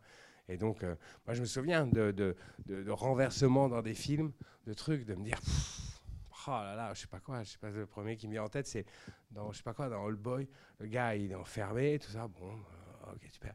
Puis il sort, et, euh, et puis il arrive à sortir, et puis il cherche le mec qui l'a enfermé, il le retrouve, et là, on est à deux tiers du film. Il le retrouve, il retrouve le mec, il lui dit Pourquoi tu m'as enfermé? Et le mec lui dit Demande-toi plutôt pourquoi je t'ai laissé sortir. Ah, ben voilà, ils, ils ont gagné un- encore un pan de film avec ce truc. Et euh, je me dis Ah, voilà, ça c'est. Voilà, mais c'est des, des- c'est des trucs, c'est des trucs. Mais, euh, mais des fois, ces ficelles-là, elles sont, euh, quand elles sont bien employées, c'est- c'est c'est- c'est pas mal. Il y en a qui ne sont pas convaincus sur Old Boy. hein. Mais c'est un truc d'excitation. hein. Moi, pour moi, c'est un truc d'excitation Ah ouais, en fait. Il faut exactement. croire à ces états, c'est-à-dire là aussi, c'est pas romantique comme travail, c'est pas romantique d'écrire, c'est du taf et tout. Mais par contre, la bonne idée, l'excitation, quelque chose, il faut. La, ça veut pas dire, c'est- pas juste on, on pond un high concept, on a une idée d'un film qu'on veut faire et puis euh, et on se demande, on doit arbitrer. C'est pas ça, c'est jamais ça. qu'on cherche, on cherche et à un moment, moi je sais que je, pour moi-même, qu'il y a trois choses qu'il doit y avoir pour que je me dise me lance. Voilà, Ah, super, c'est quoi? Bah, il faut que ce soit. il faut qu'il y ait un truc qui soit une tension. Il faut qu'il y ait une tension qui est globalement, généralement, une tension du secret d'ailleurs, mais une tension dramaturgique où je me dis ça peut tenir une heure et demie. Là, ça c'est sûr. Il y a un pitch. Je peux le raconter en, une minute, c'est clair. Donc tant que je n'ai pas ça, ben, j'y vais pas. Ensuite, il y a une nécessité politique. Très important. S'il n'y a pas, il n'y a pas. Je peux, faut que je- faut que c'est- ça ne veut pas dire. c'est- Et puis ensuite, il y a une excitation. Et cette excitation, elle peut venir de, globalement, à moi, à mon avis, si on résume, trois scènes. S'il y a trois scènes dans le film que vous m'aurez d'envie d'écrire ou de réaliser, si vous voulez réaliser, ça, ces trois scènes-là, moi, je pense qu'on fait des films pour trois scènes. On, on se fait chier à les architecturer de dingue pour qu'ils soient bien partout pour faire ces trois scènes. Mais ça, cette excitation-là, faites confiance à votre excitation. Et si vous avez, euh, cherchez-la, ça veut dire, c'est, elle est peut-être pas l'origine, l'excitation de votre idée. Mais par contre, il faut chercher l'excitation dans cette idée jusqu'au bout. Et, et ça, ça implique d'être très volontaire là-dedans. Et bon, après, c'est dur de dire chercher l'excitation, c'est comme chercher le désir. Mais je veux dire, c'est une commande qu'on se passe à soi-même. Et à un moment, comme c'est un dialogue qu'on a avec soi-même aussi beaucoup, c'est de. Moi, je vois là, par exemple, sur mon sur mon prochain film. J'ai rêvé trois ans et j'avais une idée, c'était, euh, qui me semblait une idée bien, hein, c'était euh, une peintre doit faire le portrait de mariage d'une jeune fille. Voilà. Et dans cette, ce dialogue-là, va y avoir une histoire d'amour, et puis ça va raconter ce que c'est que de regarder quelqu'un, ça va parler de cinéma, ok, ok. Puis ça parle des femmes artistes au XVIIIe siècle, là, politiquement, on est bien, ah, c'est bien. Mais non, je me disais non, il me manquait un truc, j'ai un truc, j'ai arrêté, arrêté le projet, j'ai écrit, j'ai arrêté. Et puis à un moment, je me suis dit ah mais non, mais j'ai trouvé un nouveau truc, un nouveau twist. Et là, je me suis dit Mais j'ai mis du temps, hein. j'ai arrêté, et j'ai arrêté pendant six mois, et j'y ai pu penser. Et puis j'ai retrouvé cette- un truc, un nouveau truc dans le pitch, qui était ah, elle va la peindre, mais elle sait pas. Elle doit la peindre en secret, parce que l'autre, elle refuse de poser. Elle a épuisé plein de peintres, elle refuse de poser, donc euh, elle va devoir la peindre en secret. Ah bah là, ça y est, j'écris le film. Parce que là, j'ai une excitation, j'ai une excitation, j'ai une excitation, et cette excitation, si je l'ai, vous l'avez. Enfin, je veux dire, je vous demande pas de l'avoir là tout de suite. vous l'aurez, j'espère. Mais en tout cas, on s'en fiche d'ailleurs. On s'en fiche parce que ce qui compte, c'est ce qui vous fait travailler.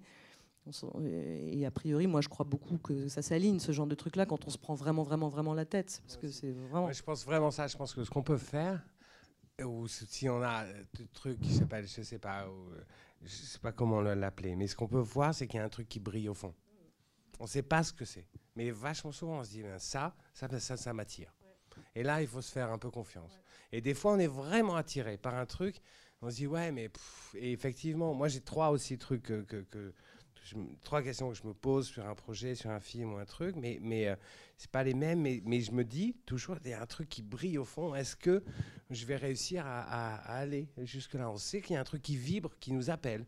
Et si effectivement on touche, je suis hyper d'accord avec toi, si on touche ce truc qui vibre, on, on sait comment le mettre en, scène, on sait comment euh, faire. Moi, je crois toujours le cinéma se fait pour ça, pour faire bander. On sait comment faire bander, on sait comment faire le truc, on sait comment l'amener parce que parce que on a juste à raconter ce qui ce qui nous meut. Et, euh, et Comment ça. organiquement on va aller à ces endroits-là après, on va créer aussi le, le chemin de, de, de, de- ouais, de désir pour ces endroits au cœur du film, pour que les gens aient aussi du désir pour Et ces pour les endroits. accompagner, pour leur Bah dire, ouais, mais voilà le chemin que j'ai fait, vous allez voir là, ça brille. Mais après, ce truc-là, de souvent, ça brille, on voit, on se dit, il y a un truc dans ce Moi, j'ai une histoire un peu, un peu comme ça sur le, le film. J'écris aussi un film pour moi. Et, euh, et c'est pareil, c'est l'histoire d'un couple qui se retrouve sur une île déserte et tout ça. Et c'est pareil, je me dis, ah, c'est super, mais moi, les trois questions que je me pose, c'est, euh, je me demande, est-ce que ça produit des images? Est-ce que je l'ai déjà vu? Et qu'est-ce que ça me raconte du monde? Ce qui est un peu la question politique, Ouais, tu vois, c'est, ce même truc où, où je peux résumer ça en disant, il faut qu'il y ait la petite histoire, la grande histoire, euh, l'histoire du monde, la petite histoire qu'elles sont intéressantes, l'histoire qui arrive à ces gens, et puis l'histoire du cinéma, que ça se puisse s'inscrire un peu, voilà, que ça produise des images. Donc je, vais me poser ces, questions-là. Puis des fois, je vais trouver qu'un seul truc, où là, j'étais là avec ce couple, et je me disais, mais merde, qu'est-ce que... Et puis, je pouvais très bien raconter l'histoire parce qu'il se passe plein de trucs, parce que j'ai une histoire d'amour, parce qu'ils sont sur une île déserte, donc j'ai tout un truc un peu à la Castaway, et puis j'ai un truc à la Nous ne vieillirons pas ensemble, qui est une histoire de couple, et donc voilà, j'arrive à faire à bricoler ça, je peux le faire, mais ce truc, on me demande merde, mais j'arrive pas à sortir le truc. Et à un moment, je me suis dit, mais, euh, voilà, c'est la fin du monde. En fait, c'est le- le- les gens, et pourquoi est-ce qu'ils sont partis? Ben, Ils veulent voir le monde avant qu'il disparaisse. Et donc, voilà, ces gens-là, ils sont animés par ce truc-là, par cette chose-là. On avait dit que euh, si on faisait rien euh, en 2015, euh, bah, c'était fichu. Ben, on n'a rien fait. Donc c'est la fin du monde. Et c'est pas la fin du monde pour nos enfants, hein, c'est la fin du monde pour nous. Et donc voilà, il suffit que ces gens en soient conscients. Et ben euh, de se retrouver face à la nature, si on a ça comme idée dans la tête, ça va être autre chose. C'est autre chose qui va briller. Et là, je trouve ce truc-là sur la pertinence, sur une espèce d'idée politique ou de qu'est-ce que ça me raconte du monde. Avant, j'avais un peu la petite et l'histoire et des images, mais j'avais pas ça. Et donc, c'est pareil. j'ai- mis un temps fou. J'ai travaillé un an euh, avant de trouver ce truc. Et, euh, et je suis pas même pas encore sûr que ce soit suffisant. Mais par contre, je savais avant qu'il y avait un truc qui brillait. Je savais pas ce que c'était. Mais je me disais, tiens, il y a un truc à creuser. C'est pour moi, c'est pour moi. Je sais pas pourquoi. Et puis voilà, on va le trouver. Mais euh, il faut se faire confiance. Et méthodologiquement, par exemple, pour se faire confiance, enfin, en tout cas moi, je n'écris jamais de synopsis ou de traitement, jamais. Parce que justement, je ne veux pas passer par cette étape du malentendu. Donc j'écris, je, je, ré- je réfléchis, je mets en mémoire tampon, je prends des notes, je de scène, de scène. J'écris un séquencier. Donc les séquences les unes après les autres, les scènes, les scènes, la vérité des scènes, pas justement pas le côté euh, parce que parce que j'ai peur de me faire avoir, hein, parce que j'en ai pas le goût, enfin tout simplement. Et même quand j'écris pour les autres, je négocie de pas écrire de séquencier, donc de, traitement ni de synopsis. Je passe directement, j'écris, je rends des versions 1. Donc pour éviter ouais, le malentendu, et même sur mes films, je me fais pas payer jusqu'à ce que j'ai écrit une version 1 parce que je veux surtout pas commencer à devoir être dans un rapport. C'est totalement névrotique hein, et j'ai les moyens. Je gagne ma vie par ailleurs, je tiens à le dire. Par ailleurs. Non, mais je veux dire euh, en écrivant pour Ah, les oui, autres, oui. etc. Mais du coup, non, non, je veux dire, Ah, c'est pas pas un truc. Non, parce que c'est trop facile. Sinon, faites-vous payer pour ce que vous écrivez. On est avec la SACD, faites-vous payer de ouf. Soyez très prudents, soyez genre, euh, ouais, ouais, non, non, Et faut se plus faire vous payer. serez bien payé, plus ils vont aimer ce que vous faites. Et, Vous allez mais voir. en tout cas, moi, en tout cas, j'ai ce truc de me dire, Vraiment. je veux pas me lancer dans un projet euh, si jamais je suis pas sûr que, que, que justement il a sa pertinence pour, euh, pour moi et pour les autres, en fait, tout simplement.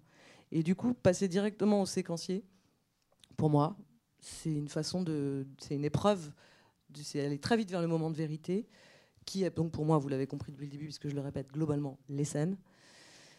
Et comme c'est les scènes qui vont faire le film, autant y aller direct, quoi, et voir ce qu'on a, s'il y a une forme qui émerge là-dedans, et dialoguer, hein, voilà, sans cesse entre le rapport entre le, scénario et la scène, le scénario et la scène. Et donc, euh, bah, voilà, euh, ça pour moi, c'est une façon de, de, de, mettre à l'épreuve très très tôt, parfois de façon précoce peut-être, mais quand je travaille avec les metteurs en scène, ça, je pour le coup, c'est ma tambouille. Voilà, je ne leur fais pas peser ça sur, euh, sur eux. Mais pour moi, euh, bah, pour moi, de toute façon, j'ai pas le choix. Est-ce que vous voulez savoir quelque chose d'autre? Madame. Comment vous vous y prenez pour trouver le scénario et l'auteur à qui vous, vous pourrez vendre un scénario spécifique? Bah, Bon, ouais. j'ai un très beau scénario, d'accord, que beaucoup de gens trouvent euh, superbe, dont David Putnam en Angleterre, le, producteur de Chariot of Fire. Mais en France, à qui, co- comment faire pour le vendre à. euh, comment faire pour trouver le producteur et l'auteur qui, euh, qui l'achèterait Le réalisateur, vous voulez dire oui, Vous voulez pas le, le- le le, réaliser le- réalisateur. le producteur, le réalisateur, je ne sais pas Bah, comment C'est le problème, c'est qu'en France, Bah, on c'est- en fait, il un a, pas de marché du, du, du Il n'y a scénario. pas de marché de scénario en France. Vous voyez, en Angleterre, il y a, ils politique vont des auteurs tous trouver ça super Ouais. et tout ça. Mais d'abord, s'ils trouvent ça si super, il faut qu'ils l'achètent. Et puis, deuxièmement, le, le- le- le truc, c'est que en France, c'est un peu différent. Il n'y a pas de marché du scénario. C'est-à-dire que personne n'écrit des, des- des- C'est très rare que des gens écrivent des scénarios, les envoient et ça devienne un film. C'est très rare. Parce qu'il y a un truc qui s'appelle la, la politique des auteurs qui fait que les, les- les- les producteurs euh, parient sur des réalisateurs plus que sur des scénarios. Ensuite, ça va être ces réalisateurs vont devoir avoir des scénarios. Mais, euh, la- mais, mais si vous avez un scénario sans réalisateur, ça va être compliqué de, de trouver un producteur.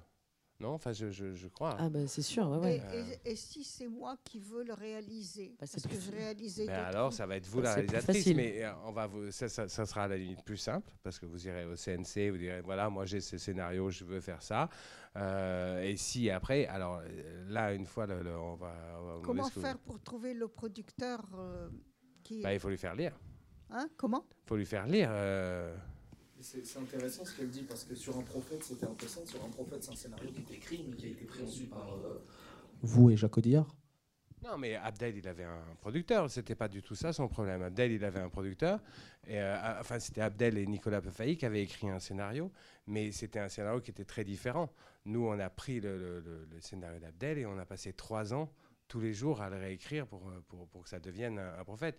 Donc c'était un film très différent. Ça- je pense vraiment que le film euh, d'Abdel, tel qu'il était écrit, euh, qui s'appelait euh, Le prophète, aurait pu se faire, vraiment. Mais ça aurait été un film très différent. Parce que c'était pas un film de prison, parce que c'était un film avec un gars qui sortait, qui était. C'était l'histoire d'un petit voyou au début, et puis il allait devenir un, grand gangster. Nous, tout le truc qui a été compliqué, c'était de sortir de, de- cette logique-là, que ce soit avec un fantôme ou avec je sais pas quoi, ou avec. On le fait que c'est pas un petit voyou au début. Au début, c'est un SDF. Et euh, donc voilà, ça c'est très différent. Vous voyez, le personnage est différent. Enfin bon, plein de choses sont différentes dans le film. Donc, euh, mais lui, il aurait pu le faire, mais ça aurait été un film de gangster plus classique, je pense. Mais il avait, il avait déjà un producteur. Euh, donc, Comment on trouve un producteur? Pour trouver un producteur, non mais pour trouver un producteur, mais ça dépend, ça dépend aussi de. Parce que le, le problème auquel je meurs, c'est que euh, ça coûtera très cher.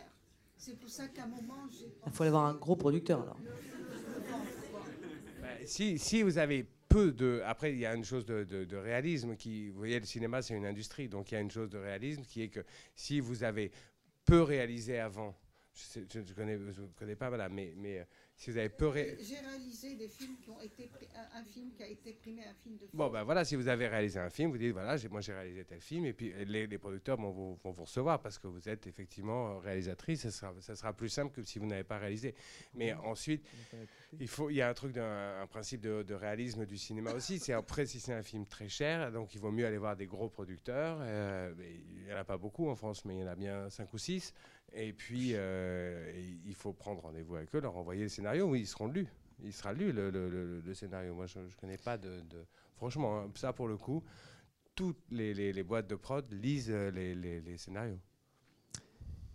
Oui, Euh, je, voulais vous demander votre avis sur la note d'intention, qui est un document souvent demandé par les interlocuteurs, les commissions, les, personnes qui permettent de faire avancer le projet. Et c'est moi qui parle. Et, et de- de- depuis, euh, depuis tout à l'heure, en fait, on parle beaucoup d'architecture du, scénario. euh, c'est super intéressant. Mais voilà, je voudrais vous, entendre sur la note d'intention. Vous aimez ça, vous aimez pas ça C'est facile, euh, c'est difficile si vous avez des conseils pour ceux qui sont soumis à l'exercice. Voilà, merci. Ouais, moi, je, enfin, je sais pas, moi, je- je- j'en écris beaucoup. J'écris souvent les notes, je sais pas quoi, pour Jacques, qui déteste ce genre d'exercice, je le fais, tout ça, j'aime bien faire ce genre. Enfin, c'est pas que j'aime bien, euh, on n'aime pas faire les trucs en général, mais à un moment, il faut le faire, et donc ça tombe sur moi. Mais euh, je pense un truc sur la, Je pense que si on revient à la définition de la boîte, euh, de la, boîte à chaussures, voilà, ces trucs dans un monde où la nana qui avait besoin de ce film-là, on n'avait pas vu ça.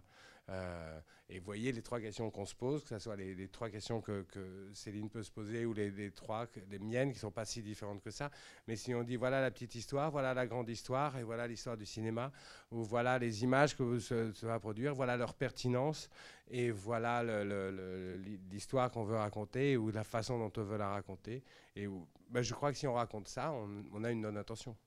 Oui, il faut pas. il- Faut pas- mon faut mon pas être- conseil, c'est de ne pas penser qu'il y aurait une forme idéale à, ce- à cette chose, qui serait une forme scolaire ou une forme qui, d'ailleurs, viendrait possiblement même, euh, qui serait disqualifiante. Voilà, comme s'il n'y avait pas un savoir-faire de s'exprimer, de ce que vraiment l'enfer de c'est le côté genre la ville sera un personnage.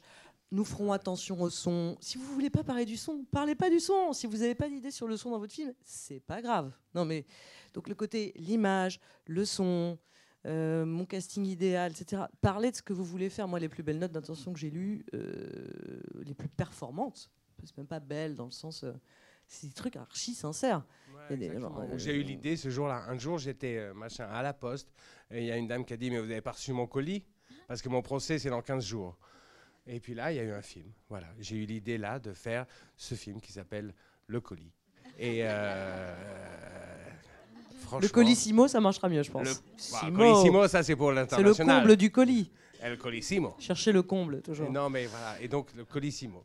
Et, euh, et donc, voilà, j'ai eu cette idée-là. Mais voilà, mais ce, ce truc-là de dire d'où ça vient, Ouais. et euh, d'où ça vient. Assez sincèrement, moi, je, je Assez pense. sincèrement, exactement. Et sans, justement, sans le. le- le- sans truc auquel on ne peut pas répondre. Parce que ça, c'est quand même le, le- le- le pire dans les notes d'intention. Mm. Euh, je, je suis assez d'accord. euh, Les références, c'est pas obligé non plus. Ouais, Moi, je crois que j'ai jamais cité un film dans une note d'intention. moi non plus. Et d'essayer de, de, de, ouais, de, de pas se faire. Il faut pas être intimidé par ce truc-là. Moi, c'est ça mon conseil absolu. C'est soyez pas intimidé. Vous dites pas genre ah oui, mais du coup, j'ai pas l'air d'avoir une pensée sur euh, l'image si j'ai pas dit euh, la caméra sera à l'épaule pour plus de vie. Enfin, je veux dire tout peut, parce qu'on va dire tout une chose et son Ouais, mais je suis contraire. en d'accord. plus. Et si- mais si vous racontez d'où ça Il y a vient. souvent des poncifs, en fait. C'est souvent les mêmes choses et du coup, ça vient même parfois dévitaliser des projets. Euh, c'est c'est pour ça que c'est une vraie bonne question parce que ça peut jouer total contre vous. hein. C'est Ah ouais. comme le mood board euh, qui est un peu trop. euh, un mais peu trop large ou il faut peu- essayer d'être. il faut, faut, faut pas de re- pas, no regrets, pas de regrets. Donc c'est-à-dire essayez pas. de- vous aurez jamais le regret de. tant que c'est précis et que c'est Ouais, c'est c'est- cohérent avec c'est le projet, sincère, Et c'est ce truc personnel. Parce que tant que vous ferez un jamais pour un guignol. Voilà, ça sera jamais ennuyé. Si vous dites ça vient de là et ça répond à telle question, euh, ben voilà, ça va vous prendre une page. Et, euh, Ça et- peut être court. Et c'est super. En Mm. 20 lignes, moi, si j'ai ça, je suis super content. Et euh, vraiment, et ça me parle de- de- du film. Et dis, ah ouais, d'accord. Après, si on peut vous donner un vrai conseil, parce que ça, c'est un peu, même si c'est non dit, moi, je ne sais pas que je vous le recommande, mais dans la série, les trucs qui sont un peu attendus, euh, votre connexion, notamment dans le cinéma français, votre connexion intime avec votre sujet, mais qui n'est pas une mauvaise question, c'est d'où il vient ce sujet, pourquoi? C'est pas mal de la donner. C'est pas mal de, surtout sur des premiers, sur des, sur des premiers, des premières œuvres où on ne sait pas. Voilà, par exemple, Naissance des pieuvres, il dit Je suis Gwyn, j'aime je, la piscine, laissez-moi faire mon film. Qui s'appelle? J'ai pas fait ça. J'ai pas fait ça. Et pourtant, c'est, j'aime pas la piscine en plus. Donc, ouais, comme quoi, tout est beaucoup plus compliqué que prévu. euh, non, mais cette connexion, en tout cas, voilà, ça dans le côté tips, voilà, n'hésitons pas à dire d'où nous parlons, parce qu'après tout, c'est déjà un bon moyen de commencer à être sincère aussi. Bonsoir, moi je suis là. Euh, du coup, je me pose une question euh, par rapport euh, à votre histoire. Quand vous êtes bloqué, est-ce que vous avez des moyens et puis des techniques pour, vous, pour trouver un arc narratif qui va débloquer une situation? Est-ce que vous vous dites, tiens, il faut que j'aille au cinéma pour trouver peut-être une autre idée? Parce qu'on est souvent bloqué, des fois. On est souvent bloqué, ça, je vous l'accorde. Alors, est-ce que vous avez des tips? Moi, je pense qu'il faut tout, euh, je pense que c'est vraiment bien de. Euh, enfin, je sais pas quoi. Si j'en parle comme ça à mes enfants, hein, il faut, il faut. Euh, je pense qu'il y a deux trucs. C'est il faut se nourrir et ressortir les trucs. Mais les deux sont aussi importants. C'est-à-dire que si, c'est vraiment bien de voir des films, c'est vraiment bien d'aller voir des expositions, c'est vraiment bien d'écouter de la musique, c'est vraiment bien de, faire l'amour, c'est bien, vraiment bien de faire beaucoup de choses. Euh, qui vont, euh, nous aider. Après, des fois, on est bloqué, on est bloqué, mais, mais euh, tout, tout ce qu'on peut voir, tout, tout va faire. on peut, et après, il faut le ressortir. Alors, on va le ressortir en, en, en, trouvant l'arc, on va le ressortir en, je sais pas quoi, en jouant du piano, on va le ressortir en chantant sous la douche, on va le ressortir de plein de façons. Mais l'important, c'est que les trucs circulent, quoi. Et dès que les choses, soit on arrête de nourrir, là, on va entrer dans un truc qui va être très mécanique et on va trouver des réponses, mais elles vont être très mécaniques. Euh, soit effectivement on va, je sais pas quoi, voilà, mais soit on va vraiment se nourrir et là on va pouvoir trouver de la vie dans, dans le truc qu'on est en train de faire parce que c'est ça qui est important, je trouve, et c'est le danger. Euh, enfin, moi, moi, je vois, c'est mon angoisse tout le temps parce qu'on on, on, est scénariste depuis un, petit moment maintenant et, euh, et c'est de trouver une mécanique, vous voyez. C'est pour ça qu'il faut faire les films d'autres gens. C'est pour ça. Enfin, moi, j'ai le sentiment là qu'il faut, il faut se nourrir, qu'il faut, je sais pas quoi, devenir. Euh, moi, je suis ami du Louvre, je sais pas quoi, j'ai mille trucs comme ça pour, où, je, vais voir des, des, des trucs. Euh, voilà, je marche beaucoup. Mais euh, voilà, je vais au café, je regarde les gens, je vais dans les gares, je regarde les gens. J'adore regarder les gens. Je comment je ne me suis pas fait casser la gueule tellement de fois. Tellement, je peux être comme ça sur un mec. Et ça, et puis surtout, il a un copain, il retrouve son copain. Je me dis, il connaît le mec à côté? Non. Je suis même pas sûr. Est-ce que c'est quoi la relation? Merde, il a pris un sac, il a pris le sac de l'autre mec. Et donc je sais pas quoi. Je peux vraiment regarder vraiment des gens longtemps. J'aime, j'adore, ce truc. Et, euh, même leur, parler quoi. j'aime, bien faire ça. Et euh, d'où mon truc, l'attachement au personnage, alors que les scènes, moi. Et, euh, non, non, non, mais du coup, voilà, il y a, y a mille façons, mais il faut se nourrir il faut se nourrir. J'ai le sentiment, quand, on, se posait la question, je posais la question à Céline, c'est quoi le moment le plus désagréable? Moi, je trouve toujours, c'est le moment de rentrer à l'intérieur du projet. Parce que ça s'écrit de l'intérieur. Et, euh, et, donc, vous allez regarder ce truc, on sait ce que c'est, on a, je sais pas quoi, un traitement, une idée, un machin, on a quelque chose, et, euh, puis il, faut le, il va falloir faire cette scène, et puis la suivante, et puis, ou réécrire encore. Euh, et, ce qui est difficile, qu'on ne peut pas le faire de l'extérieur, ou on va le faire vraiment très mécaniquement. On va corriger, on va faire, je sais pas quoi, on va se dire ça c'est un peu trop long, je, ne sais pas quoi. Mais on va le faire mécaniquement. Si on veut vraiment le faire de façon organique et intéressante, et et, ajouter de la vie dans ce truc, parce que c'est vraiment ça, le cinéma, ce qu'on va aimer, c'est quand il y a de la vie dans, dans, ces trucs-là. Ben, si on veut faire ça, il faut, il faut se nourrir et puis il faut rentrer à l'intérieur du truc. Et des fois, ça va mettre un jour, deux jours, trois jours, des fois, ça va être une semaine. Une semaine qui va être vraiment... Moi, pour moi, l'enfer, c'est ça. C'est cette semaine-là. Où le téléphone sonne, où le mec dit Ah, tu me devais me le rendre il y a 15 jours, n'importe quoi. On prend plus personne au téléphone, on peut plus rien faire. Là, on a perdu le goût du pain. On peut pas. Euh, voilà. Mais vraiment, hein, plus rien, plus rien ne devient agréable dans la vie parce qu'on a, on a ce truc et il faut rentrer. Et puis à un moment, on va trouver une façon de rentrer. Ça sera pas en fait, en fait, on était cons, cogner la première scène ou les trois premières pages. En fait, page 20, il y a un truc chouette. Et donc, il faut relire. Moi, souvent, c'est l'exercice que je fais, je relis. Je relis bêtement de la, page 1, la page 2, la page 3, la page 4. Puis, des fois, page 12, il y a un truc, on se dit, ah ouais, ah ouais, mais en fait, c'est con. Mais c'était ça le, truc pas mal. Pourquoi on ne mettrait pas ça? Et puis, voilà, on a une bout d'idée, puis on va le faire. Puis, ça va en donner une autre, et puis on va avancer comme ça. Mais il faut, il faut, faut pas se décourager. Ce qui est difficile, c'est de rentrer à l'intérieur. Et puis, il faut rentrer un peu armé. Voilà, moi, c'est ce que je pense. Ouais, ouais, je suis assez, je raccord avec toi. Je pense qu'il faut pas mal prendre l'air dans ces cas-là. Effectivement, se nourrir. Moi, je vais pas du tout au cinéma. Par contre, j'essaie de pas avoir beaucoup du tout d'images quand j'écris. Euh, mais par contre, je vais, ouais, c'est ça, la musique, tout ce qui est pas le cinéma, tout ce qui est pas trop menaçant du coup, tout ce qui est pas trop autoritaire, pas trop fini, pas trop, parce que bon, moi Les du coup, podcasts. Voilà, moi, les Ouais, podcasts, je suis un fou des podcasts. écouter des, écouter d'autres choses quoi aller voir d'autres et mais pas tant pour se distraire ou pour aller essayer de, de chercher là-dedans des idées mais euh, juste pour se reconnecter à ce qui nous émeut en fait tout simplement moi je je pense qu'il faut aller chercher des émotions ailleurs et puis que bah, une émotion c'est une empreinte toujours de quelque chose ou alors c'est tout à fait nouveau. Alors là fabuleux. Si c'est tout à fait nouveau c'est nourrissant à, bloc.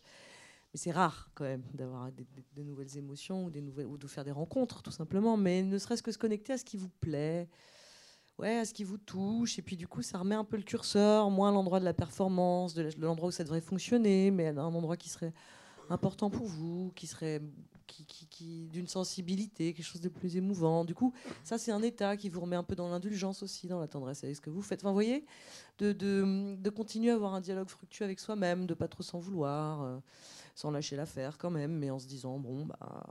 Et du coup, ça revient un peu par la bande. Et aussi, moi, c'est à ce, à ce moment-là, et que je peux aussi m'amuser un tout petit peu avec, euh, avec les questions des autres, c'est-à-dire euh, les méthodes d'écriture, euh, ou je sais pas, les jeux de cartes de Brian Eno, ou les, jeux- euh, cartes de Brian Eno. des- des- des- tu vois, le, le côté, le côté times up de l'écriture, quoi. Le côté genre, ou pyramide, quoi. Le côté en trois, François Mitterrand, ok, écharpe rouge, pyramide, tu vois, des trucs où tu. Vous êtes trop jeune pour cette blague. Pas tant que ça. Et hum, non, mais de, de- de soudainement d'être. Parce que moi, je trouve que justement, les méthodes d'écriture, etc., c'est- rigolo à la fin. c'est rigolo quand on, quand on sait déjà ce qu'on veut faire et tout. Là, à ce moment-là, ça devient ludique. Soit, ou soit on a un partenaire de jeu et c'est ça qui se passe aussi. Se déplacer et puis, ouais, puis être, des- sur, sur de la curiosité d'un coup. Voilà. Ah, se dire. euh, se déployer, être un peu curieux, pas trop déprimé, être patient, penser à autre chose. Mais par exemple, moi, comme méthode d'écriture, ça je vous le dis parce que c'est rigolo et c'est toujours agréable à faire, plus que, euh, même si moi je les aime bien, les Robert Mackie et compagnie, là, mais euh, Roland Barthes par exemple, le fragment d'un discours amoureux, moi j'ai vraiment un côté genre pouf, je prends le truc, clac, là il y a les inédits, donc il y a des nouvelles contraintes et tout. On dit ok, l'altération. Ah, l'altération, ok. Ouais, c'est quand c'est quelqu'un qu'on aime et puis d'un coup, ah, il nous semble un peu chelou parce qu'il a un bout de salade ou ça c'est trop convenu. Donc non, pas le bout de salade, stop. Mais autre chose qui fait qu'il descend de son piédestal. Bon, bah ça, moi, je peux construire, je me dis, ah tiens, une commande de scène, ce serait quoi l'altération dans mon film? C'est pas du tout que je veux mettre une scène là-dessus. Généralement, elle reste par ailleurs quand on fait ça. Et du coup, de, de, ouais, de, de chercher les stimuli, d'aller dialoguer avec des trucs qui. Et, et que ça reste, ouais, de, se reconnecter avec du plaisir plutôt qu'avec de la, de la frustration. Du plaisir ailleurs, du plaisir dedans. Il me fait des signes disco là-bas, ouais. Euh, bonsoir. Euh, vous parliez tout à l'heure que lorsque vous écriviez, vous aimiez bien euh, euh, sortir mais ne pas aller au cinéma. Et du coup, ma question, c'était par rapport au, risque du déjà vu. Est-ce que vous aviez peur de, par exemple, rentrer dans une routine par rapport à votre écriture? Ou alors est-ce que vous avez peur de refaire quelque chose que vous avez déjà vu et que inconsciemment ça revient? Et, Ou alors est-ce que vous avez des, des techniques pour éviter de refaire ce qui a déjà été fait par hasard? Non, je trouve qu'il y a un truc qui est formidable, c'est que quand on a un souvenir, on se souvient bien si c'est un truc qu'on a vécu ou si c'est un truc euh, qu'on a vu au cinéma. Vous voyez, le cerveau, il fait hyper bien le, le, truc. On se dit jamais, autant des fois avec les rêves, on sait pas, ça je l'ai rêvé ou ça je l'ai vécu, mais autant on sait toujours si c'était euh, moi ou Robert De Niro qui, est passé par là. Et donc, euh, on se souvient. Et le, cerveau est bien, est, bien, est bien fait pour ça. Donc, non, je crois qu'on se souvient des trucs du film. Moi, j'ai, sais pas. Des fois, ça m'est arrivé de, ça m'est, arrivé sur certains trucs de me dire ah merde, ça, ça vient de là. Mais vraiment, en revoyant, par exemple, un truc ou je sais pas quoi, des fois, on écrit sur des trucs où on connaît pas, on connaît pas tout. Mais euh, donc de temps en temps, je me dis ah tiens voilà ça ça vient de là. Mais après, moi il y a un exercice que j'aime vraiment bien faire. euh, c'est à la fin, quand on arrive vraiment à la fin du truc, c'est d'enlever l'échafaudage, c'est-à-dire de relire, mais là vraiment de relire à voix haute tout le truc et de couper. Et là, je vous assure, si vous faites ça, vous coupez 5 pages. Euh, mais vraiment, à peu près de tout. De dire, ah ben non, là, le cut, c'est mieux de là ou là. Si, si vous n'avez pas un attachement particulier à une scène ou à un truc, vous allez dire, ben non, ça, il devrait le dire là ou ça. Et ça, d'enlever l'échafaudage. Et là, en fait, en enlevant l'échafaudage, euh, on enlève souvent des trucs qui sont, qui sont pas essentiels. Et donc, s'ils sont pas essentiels, c'est possible qu'ils viennent d'ailleurs, c'est possible que ça, soit des trucs. Les trucs essentiels, c'est quand même rare qu'ils soient piqués ou qu'ils viennent parce qu'ils sont très particuliers euh, aux personnages, aux scènes, aux, aux projets que vous avez. Par contre, les- les- l'échafaudage, on peut l'enlever. Je me souviens de faire ça avec Bonello sur, euh, sur Saint-Laurent. On a enlevé, à un moment, on l'a écrit, on avait lu beaucoup de bouquins, et à la fin, on a enlevé tout ce qui venait des bouquins. Et euh, en se disant, bah voilà, et puis ça tient en fait. Et, euh, et c'est cool parce qu'en fait, on avait beaucoup construit autour, et puis on l'a enlevé vraiment comme, comme ça, comme un échafaudage. Je sais pas si Bonsoir. ça répond beaucoup à votre question. Bonsoir. Euh, J'aurais une question sur la recherche. Comment vous entrez au milieu de vos thèmes? Par exemple, dans votre écriture pour un prophète, est-ce que vous avez parlé avec les prisonniers Est-ce que vous êtes entré dans un prison? C'est quelle quantité à la recherche pour, euh, votre écriture? Moi, je sais pas si on a sûrement, je sais pas si on a des expériences différentes. Moi, j'y crois pas beaucoup. Je crois qu'il faut en faire un peu, mais pas trop de, recherche. Je crois qu'il faut vraiment laisser la place à la, à la fiction. Euh, je sais pas quoi pour un prophète, par exemple. Je me souviens quand j'ai raconté, euh, quand j'ai proposé à Jacques que ça soit un film vraiment en prison, parce que j'avais bossé avec un copain qui avait passé du temps en prison, qui m'a raconté le coup des, euh, des permissions. Je savais pas qu'il y avait des permissions en prison.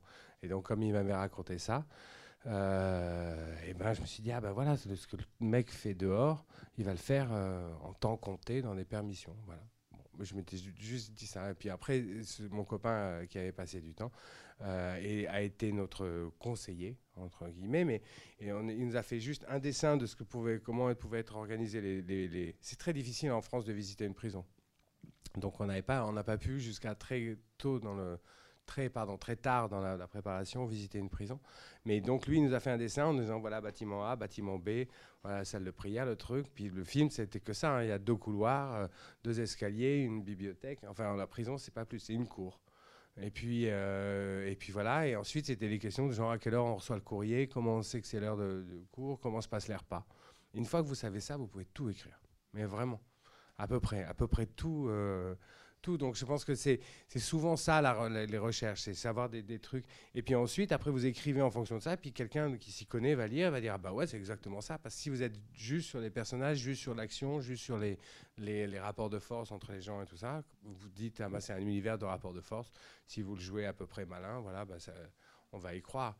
Et après c'est l'intérêt aussi de, de voyez la question est-ce que je l'ai déjà vu Euh, C'est-à-dire si vous faites un truc là, voilà, là, par exemple, le prophète, c'est un bon, exemple de ça. La prison en France, personne n'avait vu, ou même dans le scénario d'Abdel, la partie en prison, vous voyez, elle était comme dans les prisons aux États-Unis. C'était avec les grandes pelouses, avec les repas pris en commun, avec un, un réfectoire, vous voyez, ou des trucs comme ça. En fait, parce que c'est l'image qu'on a des prisons, c'est une image américaine, parce qu'on voit jamais les, prisons françaises dans les, films. Et donc, euh, si vous vous attachez à, représenter un truc qu'on n'a pas vu, bah, c'est vous qui vous allez gagner parce que personne personne l'a vu. Vous voyez ce que je veux dire? Et donc c'est vous qui allez inventer la réalité.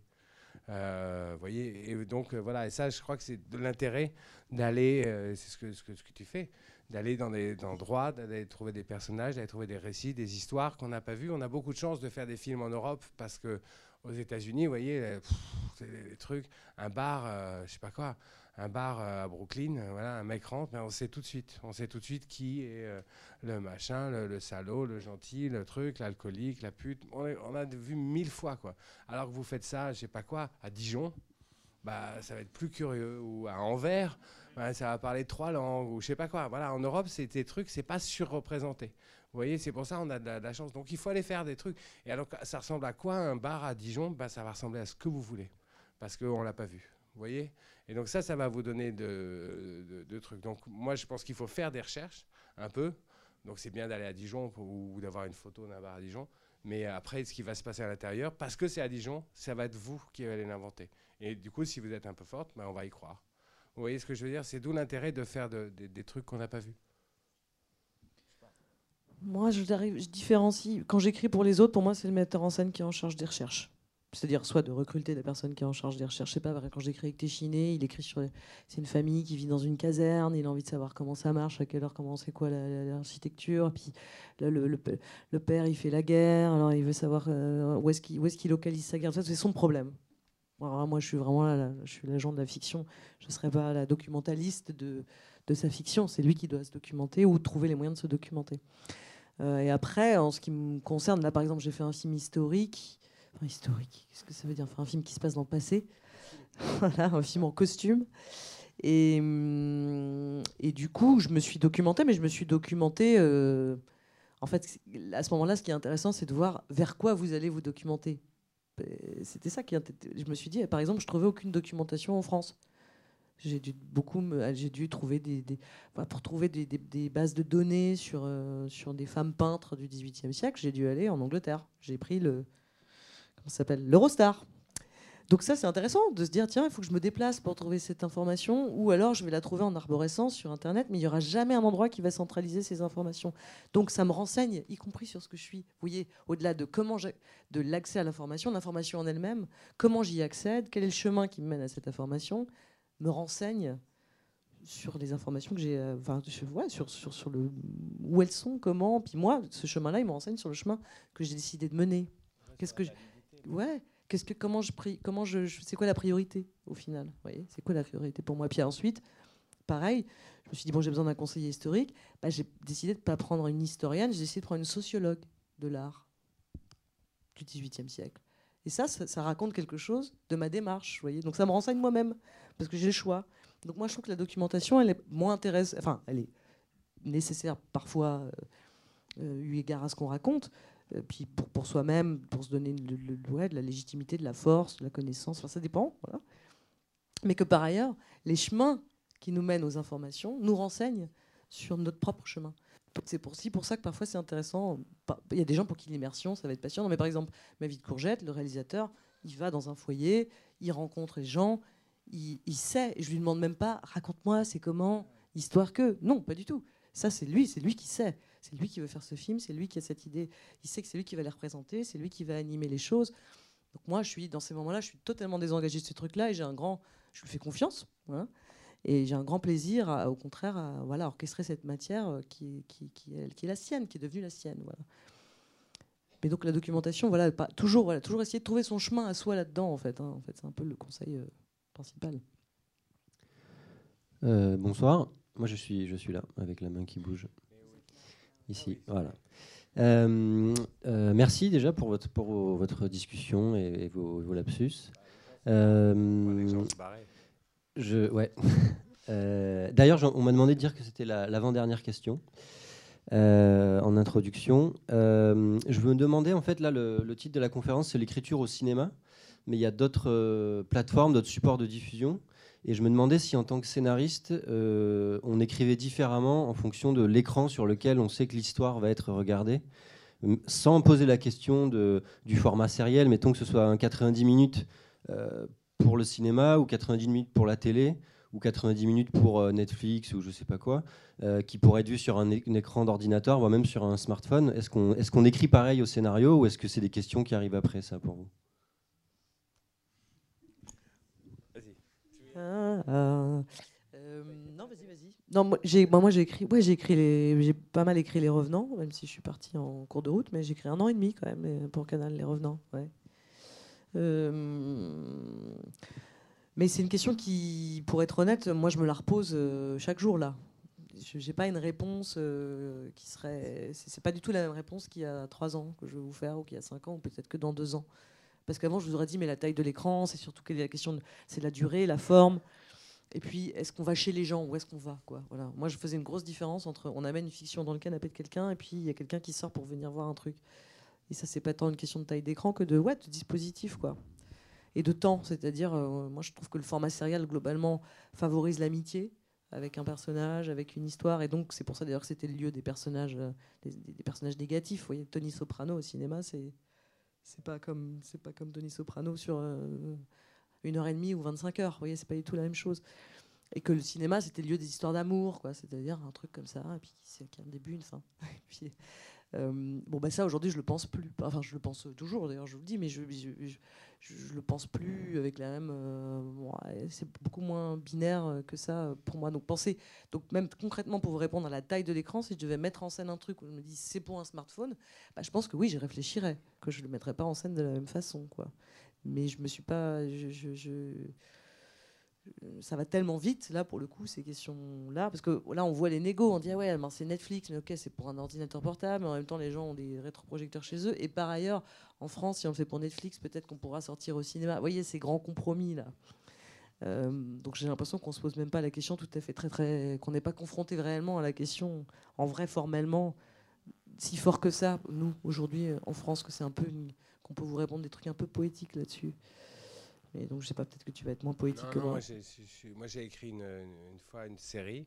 Enfin, une fois, là, j'ai écrit l'année dernière, une série, mais c'était 4 fois 1 heure, donc c'est pas, c'est pas vraiment une série, euh, genre euh, 12 fois 12 Michel et heures, Françoise, vous avez pas vu? Vous avez pas vu Michel et Françoise? Ça se passe en prison, vous avez pas vu ce truc? Ouais, vous sortez pas. Et euh, non, non, j'ai écrit, j'ai écrit ça, c'est pas, c'est pas fait encore. euh, ils ont pas fait, mais, mais je sais pas, je crois qu'on se pose à chaque fois, à chaque fois, mais même au cinéma, on se pose la question de comment, euh, comment ça démarre, comment ça s'enclenche, comment ça fonctionne, est-ce qu'il y a trois actes, je sais pas quoi, ou est-ce que c'est en fait un truc en, deux parties. Euh, on, essaye à chaque fois de briser euh, les attentes, de, de- déjouer les programmes, c'est vraiment ça. Euh, je sais pas quoi, dans- moi dans les Cowboys, j'ai pris un héros, puis putain, je l'ai tué au milieu du truc, puis j'ai fait un autre film, après, enfin derrière ça continue, donc ça, veut dire que le film, ah ben c'était pas, on croyait que c'était l'histoire de lui, ah mais non c'est l'histoire de l'autre, mais non en fait du coup c'est l'histoire des deux et ça devient autre chose.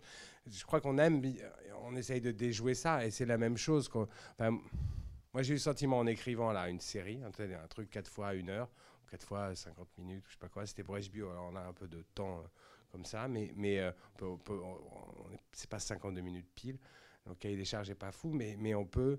J'ai eu le sentiment que ça avançait, qu'il fallait tout le temps que ça avance, que ça avançait pas en acte, mais qu'il fallait que toutes les 8 minutes, pff, ah ouais, mais qu'est-ce qui va se passer? Ah a ça, tac, tac, tac, puis après, ou toutes les 10 minutes, quoi, qu'il il, il fallait que ça rebondisse sans arrêt.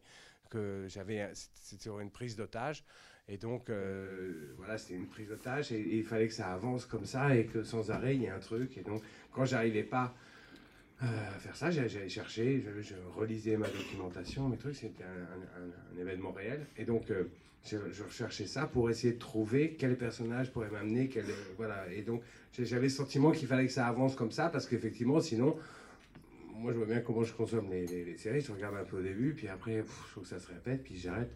Et donc, euh, donc j'ai le sentiment, voilà. Mais, c'est une question qu'on se pose de toute façon, je crois, surtout, surtout au cinéma. On écrit quand même surtout pour le cinéma, mais euh, on se pose à chaque fois comment est-ce que ça va avancer ce truc? Est-ce qu'il y a un point de vue, deux points de vue?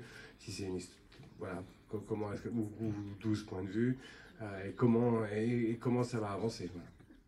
C'est dur de répondre. Par exemple, là, il y a des formats, c'est du 10 x 10. On sait que c'est conçu pour. euh, c'est des formats sériels, mais qui sont conçus vachement pour que les gens les regardent dans le métro sur leur téléphone et tout. Trop bien. Enfin, tu vois, je- je- Mais après, il y a les formats Mais tant que je me croit. suis pas, je me suis pas confronté, je suis incapable de vous dire. Voilà. euh, euh, même d'avoir une expertise ou même un point de vue. Je pense qu'il y a des gens qui sont beaucoup plus jeunes que moi qui savent bien mieux et sans doute euh, Ouais. comment ça marche et comment l'écrire et qui ont des idées beaucoup plus fortes là-dessus que, que- Et qu'on ira chercher, que- et qu'on ira ouais, chercher ou qu'on ouais, qui nous tueront et tant mieux. Des fois, est-ce que vous écrivez pour des, euh, des acteurs que vous aimez, que vous admirez? Pour des acteurs, des actrices en particulier euh, Ou c'est au fil du, euh, du scénario que vous écrivez, ou vous pensez à un tel acteur ou à une telle actrice? Ou c'est dès le début parfois, vous avez... euh, Moi, ça m'est arrivé une fois d'écrire vraiment pour un acteur, de me dire ah, j'aimerais tellement que ça soit. Mais pas parce qu'il était là, parce que j'aimerais vraiment que ce soit lui. Une fois, une fois, et il a dit oui. C'était vraiment le bol. Mais, mais s'il avait pas, s'il avait dit non, je pense qu'il aurait fallu que je réécrive le, le, le truc. Parce que je me suis dit, il n'y a que lui qui va apporter ce, ce, ce, ce machin-là. Ça m'est arrivé pas pas récemment. Mais sinon, non, moi, je pense jamais au casting en écrivant. Mais jamais, jamais, jamais. J'y pense une fois que, voilà, une fois que j'arrive à la V2, la V3, qu'on me pose la question 12 fois et que je suis bien obligé d'y penser. Euh, C'était Michel Pardon? C'était Michel C'est Michel. Qui va jouer Michel? Et là, bah. Michel Blanc. Il a dit oui. Et là, c'était blanc ou noir. Moi, j'ai écrit surtout pour des jeunes gens, donc, euh, mais même en écrivant d'ailleurs pour les autres. Donc, euh, il y avait d'emblée, oui, on pensait au casting, mais comme une chose qui était genre justement, on va rencontrer quelqu'un. voilà. Euh, et ça m'est arrivé. Non, oui, quand j'écrivais avec Téchiné, je savais que c'était pour Guy Berlin, et c'est vrai que ça. Je, je- je me disais en tout cas, ah, tiens, je, je sais qu'elle peut rentrer les blagues, et donc sur une forme, de- ça donnait un peu de courage pour avoir de l'humour, par exemple. Euh, ça m'aidait, c'est vrai. J'ai été contente de, de penser à elle. Euh, et là, bah, sur mon prochain film, moi j'ai écrit en pensant à Adèle Haenel, donc euh, en construisant même le film en pensant à, ça, à elle. Mais c'est pas le premier rôle, donc c'est pas non plus tout à fait. euh, Je vois, les cowboys, par exemple, on a réussi à. Enfin, je sais pas quoi, on a eu des financements sans, sans casting du tout. Et du coup, euh, après, là, il y a une pression pour euh, trouver, euh, trouver quelqu'un. Mais, mais, mais sinon, non, c'est vraiment le plus tard, le plus tard, le mieux, moi, je crois vraiment. Il y a même un plaisir à.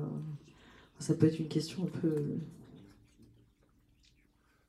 Faut pas se la poser trop tôt, ouais, je pense. Ouais, mais sinon, on va se limiter. Moi, je crois toujours qu'un, on se limite le personnage, parce qu'on a une vision forcément qui est un peu restrictive de ce que peut faire un acteur ou je sais pas quoi. Ou, et puis, on va limiter aussi ce que, ce que l'acteur, qu'on peut demander à l'acteur, alors que, je sais pas quoi, euh, voilà, alors que d'aller chercher des, contre-emplois, des trucs, des choses qu'on n'a pas vues, ça va être chouette. De, de- de- justement, la conversation avec le directeur de casting, elle va être vraiment riche là-dessus, sur le niveau de réalité du film, sur ce qu'on attend du personnage, sur, sur tout un tas de trucs. On a une question ici au fond. On s'est dit que ce serait peut-être la dernière, si vous êtes d'accord, même s'il y a encore beaucoup de choses à Non, c'est fini. Au revoir, Donc, merci. Au revoir, merci. non, la dernière arrive maintenant, si vous êtes d'accord. Bonsoir. Euh, ce sera peut-être pas la meilleure question pour une dernière question, mais euh, euh, je me demandais, est-ce que vous, parfois vous permettez de sortir un peu juste du, rôle de scénariste, notamment quand vous écrivez pour euh, quelqu'un qui, va réaliser le film, quelqu'un d'autre, en ayant des considérations techniques quand ça a du sens? Par exemple, si vous dites là, il faudrait absolument, je sais pas, un, peu- un 360, un panneau à 360 euh, sur cette scène-là parce que ça a du sens. Euh, ou là, il faut que la caméra descende ou tourne. Est-ce que vous pouvez vous permettre, je sais que c'est pas très recommandé euh, dans, dans les scénarios de, de montrer ce qu'on veut à l'image, mais est-ce que vous pouvez parfois dépasser si, euh, moi je viens de. y a plusieurs écoles, hein, mais c'est hyper recommandé de montrer ce qu'on veut à l'image dans un scénario. Parce quand, que, quand vous réalisez, mais. mais non, de toute façon, parce que ce que vous écrivez, euh, c'est pas une histoire, c'est un film. Donc, euh, par contre, euh, il faut être un peu habile. Alors, si vous écrivez la caméra, bon, on te descend et puis revient et puis truc, c'est- c'est- ça va être vraiment pénible à lire. Par contre, si vous, si vous dites là, là, vous voyez, quand vous allez écrire chaque, chaque, si vous êtes un peu habile, vous allez dire, euh, je sais pas quoi, et là, sa silhouette s'éloignait et truc, bah, je vais savoir que je suis en large, ou puis là, euh, machin, il regardait ses mains qui étaient posées sur la, bah voilà, là, je sais que je suis en serré, enfin voilà.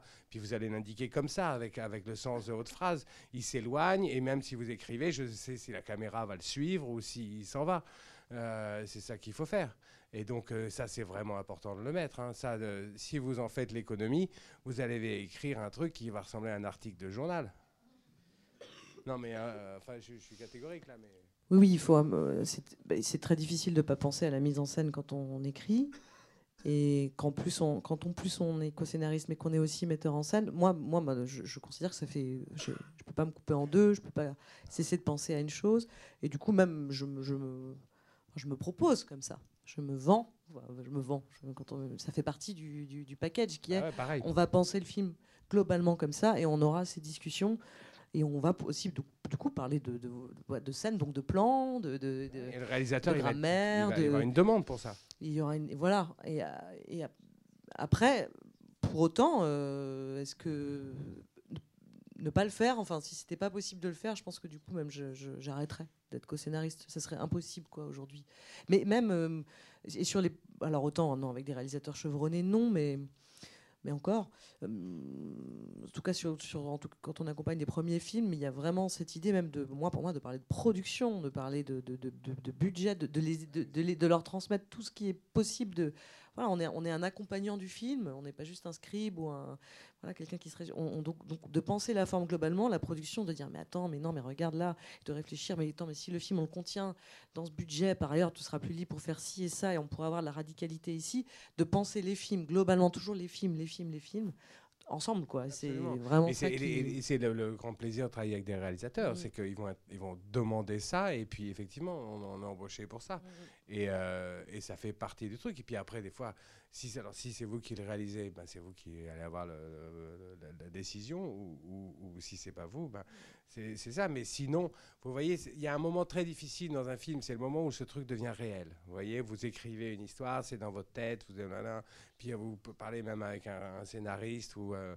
ou avec un réalisateur puis c'est dans deux têtes là. Et puis à un moment ce truc il faut enclencher le machin pour que ça devienne vrai voyez, pour que tout d'un coup, ben, on va embaucher un gars qui va faire des, euh, je sais pas quoi, des repérages, des trucs. Un mec va faire la musique en même temps. ben, je sais pas quoi, dans quel ordre ça va se passer. Mais et ça, ça c'est ce moment-là, ce, ce truc-là.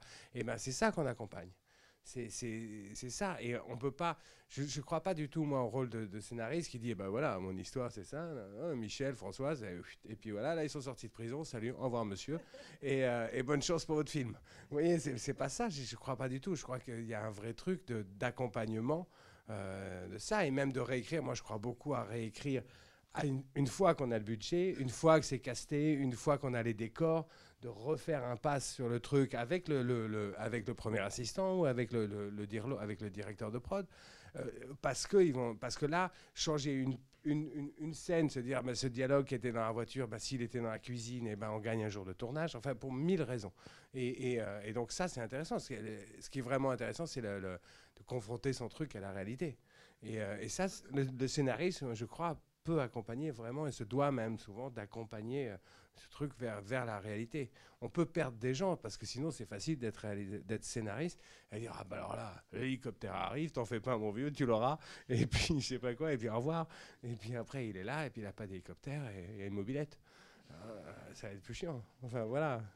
Non, non, il faut, il faut, il, faut, le faire, il faut écrire des films. Et c'est avoir de l'ambition quand on coécrit. Bon, bah, peut-être que vous parlez pour vous-même, que vous écrivez votre film, etc. Donc c'est c'est autre chose. Mais il y a cette idée, moi j'ai l'impression que j'ai de l'ambition pour les metteurs en scène pour lesquels j'écris. Voilà, c'est vachement pour eux, quoi. C'est pour ça que c'est épuisant et super beau en même temps. hein. Ça vous sort de vous et tout. Mais il y a vraiment un truc où du coup, on, veut pour eux. Alors ça change selon qui est en face de vous. Euh, je sais pas, ouais, moi quand je, travaillais avec Téchiné, je me disais, ah, je veux qu'il fasse un film de jeunesse là. Je veux qu'il je sais pas, je veux que ce soit physique, et puis il a envie de filmer ses paysages, donc comment on va faire une place à la nature? Et je me suis cassé la tête pour faire une place à la nature sans que ce soit place à la nature. Voyez ouais, suis Casser la tête. Mais c'était pour lui, et parce que j'arrivais à synthétiser. Il m'avait dit, ah, j'ai envie de filmer des paysages, et puis la jeunesse, et machin. Je me suis dit, comment on fait quoi? Du coup, comment on va mettre ces jeunes gens dans un paysage sans, sans que ce soit genre extérieur, jeunes gens dans un paysage? Donc. euh, et ça, on, on, on a- on est, on, est, on, est, on, est consci- on sait tout. Donc on est vachement en responsabilité. C'est ça qui est épuisant parce qu'on sait ce qu'ils veulent. On sait ce qu'ils veulent, on sait ce dont ils ont envie, parce qu'ils nous l'ont dit. pas- et, on, et on a de l'ambition pour eux. Et on doit faire l'équation sans cesse en sauter. Mais c'est pareil pour vous-même. Vous savez ce que vous voulez, vous savez où vous voulez aller. C'est plus dur quand vous êtes. euh, faut, parce qu'il faut être. euh, ouais, faut Il être faut se poser la question tout seul. la Mais la question seul, de ouais. ça veut dire quoi pour eux le film? Ça, c'est vraiment quand on travaille avec un réalisateur, euh, c'est vraiment une question. Ça raconte quoi de lui maintenant? Je sais pas quoi, il vient d'avoir un enfant, il a perdu sa mère, il déménage. Ce qu'on veut, il refait sa cuisine, il, il s'est mis euh, à, la gym. Je sais pas, mais il y a un truc, ça va me raconter un truc de ce moment. Qu'est-ce qui fait que ce réalisateur trouve qu'il y a quelque chose qui brille là-dedans? Si c'est pas euh, vous qui avez trouvé le sujet, ben, il faut aller chercher, puis il faut être avec lui et accompagner, accompagner ce truc. Et cette question-là, quand on écrit pour soi, on se la pose euh, trop tard. Enfin, on se la pose beaucoup plus tard parce qu'on on va, va écrire le truc et puis qu'est-ce qui fait ce truc Enfin, je sais pas. Moi, quand j'écris pour moi, je, suis le dernier à me la poser, alors que quand j'écris pour les autres, c'est euh, vraiment je les observe, je regarde les réalisateurs pour essayer de comprendre ce truc. Et puis j'ai vu tous leurs films et je me dis ah mais cela, comment est-ce qu'on arrive là? Et je, pense vraiment que la, la place du du, c'est-à-dire qu'on va venir vous voir en disant mon, film il est là. Et le, place du, le, travail du, du, du scénariste, ça va être construire l'escalier qui a amené le, le film, les spectateurs euh, là, dans le truc. Et de pas baisser ça, de le laisser là-haut, mais de construire un escalier qui va me faire que tout le monde va, va rentrer.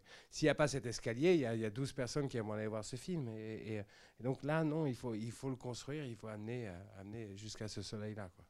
Et quand vous pensez à- au plan, parce qu'en fait vous parlez de plan, euh, bah, ça c'est c'est un peu. Oui, c'est un tips quoi. C'est penser à où commence la scène et où elle se termine. C'est une façon pour le scénariste de faire acte de mise en scène, là tout de suite. Où est-ce qu'elle commence, où est-ce qu'elle se termine? Est-ce qu'elle commence quand les gens se disent bonjour et elles se disent au revoir?